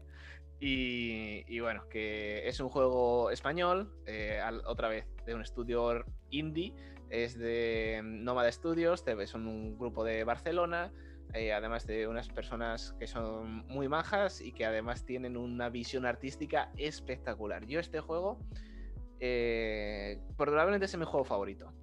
Eh, no, puedo, no puedo decir que es que sea mi juego favorito en todas las facetas, pero es que eh, en cuanto a lo que te hace sentir, es que es como... A ver cómo explicarlo. Es que es, es muy bello, es, es muy bello el, el que, que te transmitan mucho, pero además con tan poco. En este juego no hay una palabra, no hay un diálogo, no hay nada. Solo hay el juego, el sonido y las expresiones de la chica. Que además es como un garabato, que tampoco es mucho. La chica es un garabato. Y, con tan poquísimo, las cosas que te hace sentir, que te dice, la historia de lo que va. Es que es espectacular. Es que no, no hay otras palabras. Es que es un juego que tenéis que jugar. Es que no, no puedo decirlo otra cosa. Tenéis que jugarlo. Y además es que es un indie, que tampoco es que sea muy caro. Eh, de hecho, yo me lo jugué, me compré la banda sonora y, y después no, no, no me fue suficiente. Les puse un tuit a los de Nomad Studio y digo, oye, quiero más. ¿Dó- ¿Dónde puedo sacar algo de arte? Algo así. Me dijo, pásate por la tienda y tal. Y conseguimos el, este póster. Que eso fue hace ya mucho, pero bueno, por temas lo, lo he recibido ahora. Así que eso, jugad a Gris, por favor. Hay que apoyar las industrias españolas, chavales. Y, y más cuando La, hay esta la calidad. FEMUS también, ¿eh? Al final es eso, o sea, es que, es que te- tenemos excusas muy buenas para, para patrocinar a, a la gente española y a los indies españoles. Es que son espectaculares. Si dijésemos, venga, hay que apoyar a la industria española y tal, que no está mal y tal. No, es que es espectacular lo que tenemos aquí en España, así que hay que apoyarles, por supuesto. Y vais a, vais a cuando lo juguéis, vais a decir que ha val- valido la pena cada céntimo. También, español también recomiendo mucho Blasphemous. No lo habéis jugado. Sí, sí, lo he dicho, lo he jugado y es eh, el mejor roguelike. Creo que es un roguelike, ¿no, Dani? Eh, no. No, no, no. Entonces, ¿cómo lo catalogo? En plan... Yo digo Dar- Dark Souls en 2D. es que. el- Así te va a entender todo el mundo, desde luego. Pues el mejor Dark Souls en 3D de la historia. De hecho, el detalle que más me gusta de esta gente es que han cogido folclore y cultura a- andaluza, ¿vale? Y de Sevilla, que tú lo sueles relacionar a lo rancio, porque mm, a lo mejor mucha gente, "Fu- la Semana Santa, no sé qué, vaya mierda la religión, pero la han convertido en una cosa tan guapa que dices tú, No, no, ojalá hubiera 100 cosas sobre esto, o sea, pero yo- 100 yo tu- cosas. Yo tuve la por- yo, yo entrevisté a- al diseñador de niveles y al director del juego y es una barbaridad lo que hicieron con, con eso. Y eso sí, está en, está en Play 4, en PC, en Xbox, vamos que. Y Gris también, que le acabo de mirar, y también está en muchas consolas, que también se puede comprar fácil. Pues Eh, el diseñador de Blasphemous, que por cierto me dio clases. Claro, Enrique Colines. Ah, qué guay. Eh, Javi también los conoce, claro. Que está ahí, por ahí en el chat. Bueno, pues. A ver, yo voy a recomendar un modo de juego. es que no tengo otra cosa que recomendar esta semana, chavales, lo siento mucho. Eh, estuve jugando al Rocket League en, directo en el 12 horas que hice eh, con Juanca Barrera y Galocha y, y Jesús. Y estuvimos echando partidas y luego pasamos a un modo de juego que yo lo había jugado cuando salió, pero eh, luego mm, como que dejé de jugar al juego y dejé de echarle cuenta a eso, pero me, me gustó mucho en su día y ahora que he vuelto a jugarlo, eh, la verdad es que está bastante guapo. Es muy distinto al, al juego normal. Es un modo de juego que consiste en la pelota. eh, cuando tú la tocas, se pone del color de tu equipo. Y si después toca el suelo, hace, hace como daño en el suelo del enemigo, en el tuyo no haría daño. Si tocas eh, un suelo dañado, lo que hace es que se rompe. Y entonces la pelota puede caer por ese suelo dañado. Si se cae la pelota por ahí, marcas un gol. ¿Se entiende? Pues mm, me parece brutal. Está súper divertido y es súper distinto porque, bueno, mm, si eres muy muy bueno en el Rocket League, pues vas volando prácticamente todo el rato. Pero yo volando soy malísimo y ese modo de juego como que te obliga a, tener en cuenta eh, un- una dimensión más, ¿no? Tengo que estar todo el rato eh, intentando volar como sea. Y sirve también mucho para eso, para ir mejorando en volar. Te sirve para mejorar en el otro modo de juego, porque cuando estás jugando el normal, es como que sin volar puedes hacer lo mismo, un pelín peor, pero eh, no lo suficiente peor como para que digas, vale, tengo que aprender a volar sí o sí. Salvo que estés jugando a niveles muy altos, pero sin, sin saber volar no vas a llegar a, a diamante o por encima. Entonces, mm, de esta forma es como que te pones a volar y vas mejorando muy cómodamente, simplemente jugando partidas normales, no es un entrenamiento aburrido ni nada, y luego para los partidos normales te viene bastante bien lo que mejoras con eso. Y es, es lo que he probado esta semana. La verdad que es un modo de juego divertidísimo. Yo con, Es original. con, con Rosana nos lo pasábamos genial jugando el uno contra el otro. Está bastante guay. Por cierto, llegué a diamante. Ahí, sin, sin venir a cuento. En plan. es- eh, estuve jugando las de posicionamiento, quedé 8-2 y me pusieron en diamante del tirón. Y digo, bueno, ya no Bien, juego bien. más a esto. Lo voy a dejar ahí, que ha quedado bonito. Em, eso está basado en un deporte que se llama Kimball. Y, y creo que es el único deporte que existe en el que compiten tres equipos a la vez en lugar de dos. Brutal. Pues no lo conozco. Eh, ahora cuando acabe el directillo le voy a echar un ojo. ¿Queréis decir algo más antes de cerrar? que mm, estén todos atentos a tu canal cuando salga Shadowlands. Y que Sí, ya se viene. Quedan nada y menos. Mm, vamos a gozárnosla como, no sé. Se viene la próxima mejor guild de España, gente. Ahora precisa. que lo disfrutéis, hombre. Es el... Bueno, mañana eh, tenía puesto un directo para las 6, pero creo que lo voy a dejar para después de cenar, para ir haciendo el cuerpo al lunes que viene Shadowlands a las 12 de la noche, que voy a hacer el leveo eh, todo en directo, que se- seguramente serán muchas horas. ¿Cuántas crees que serán?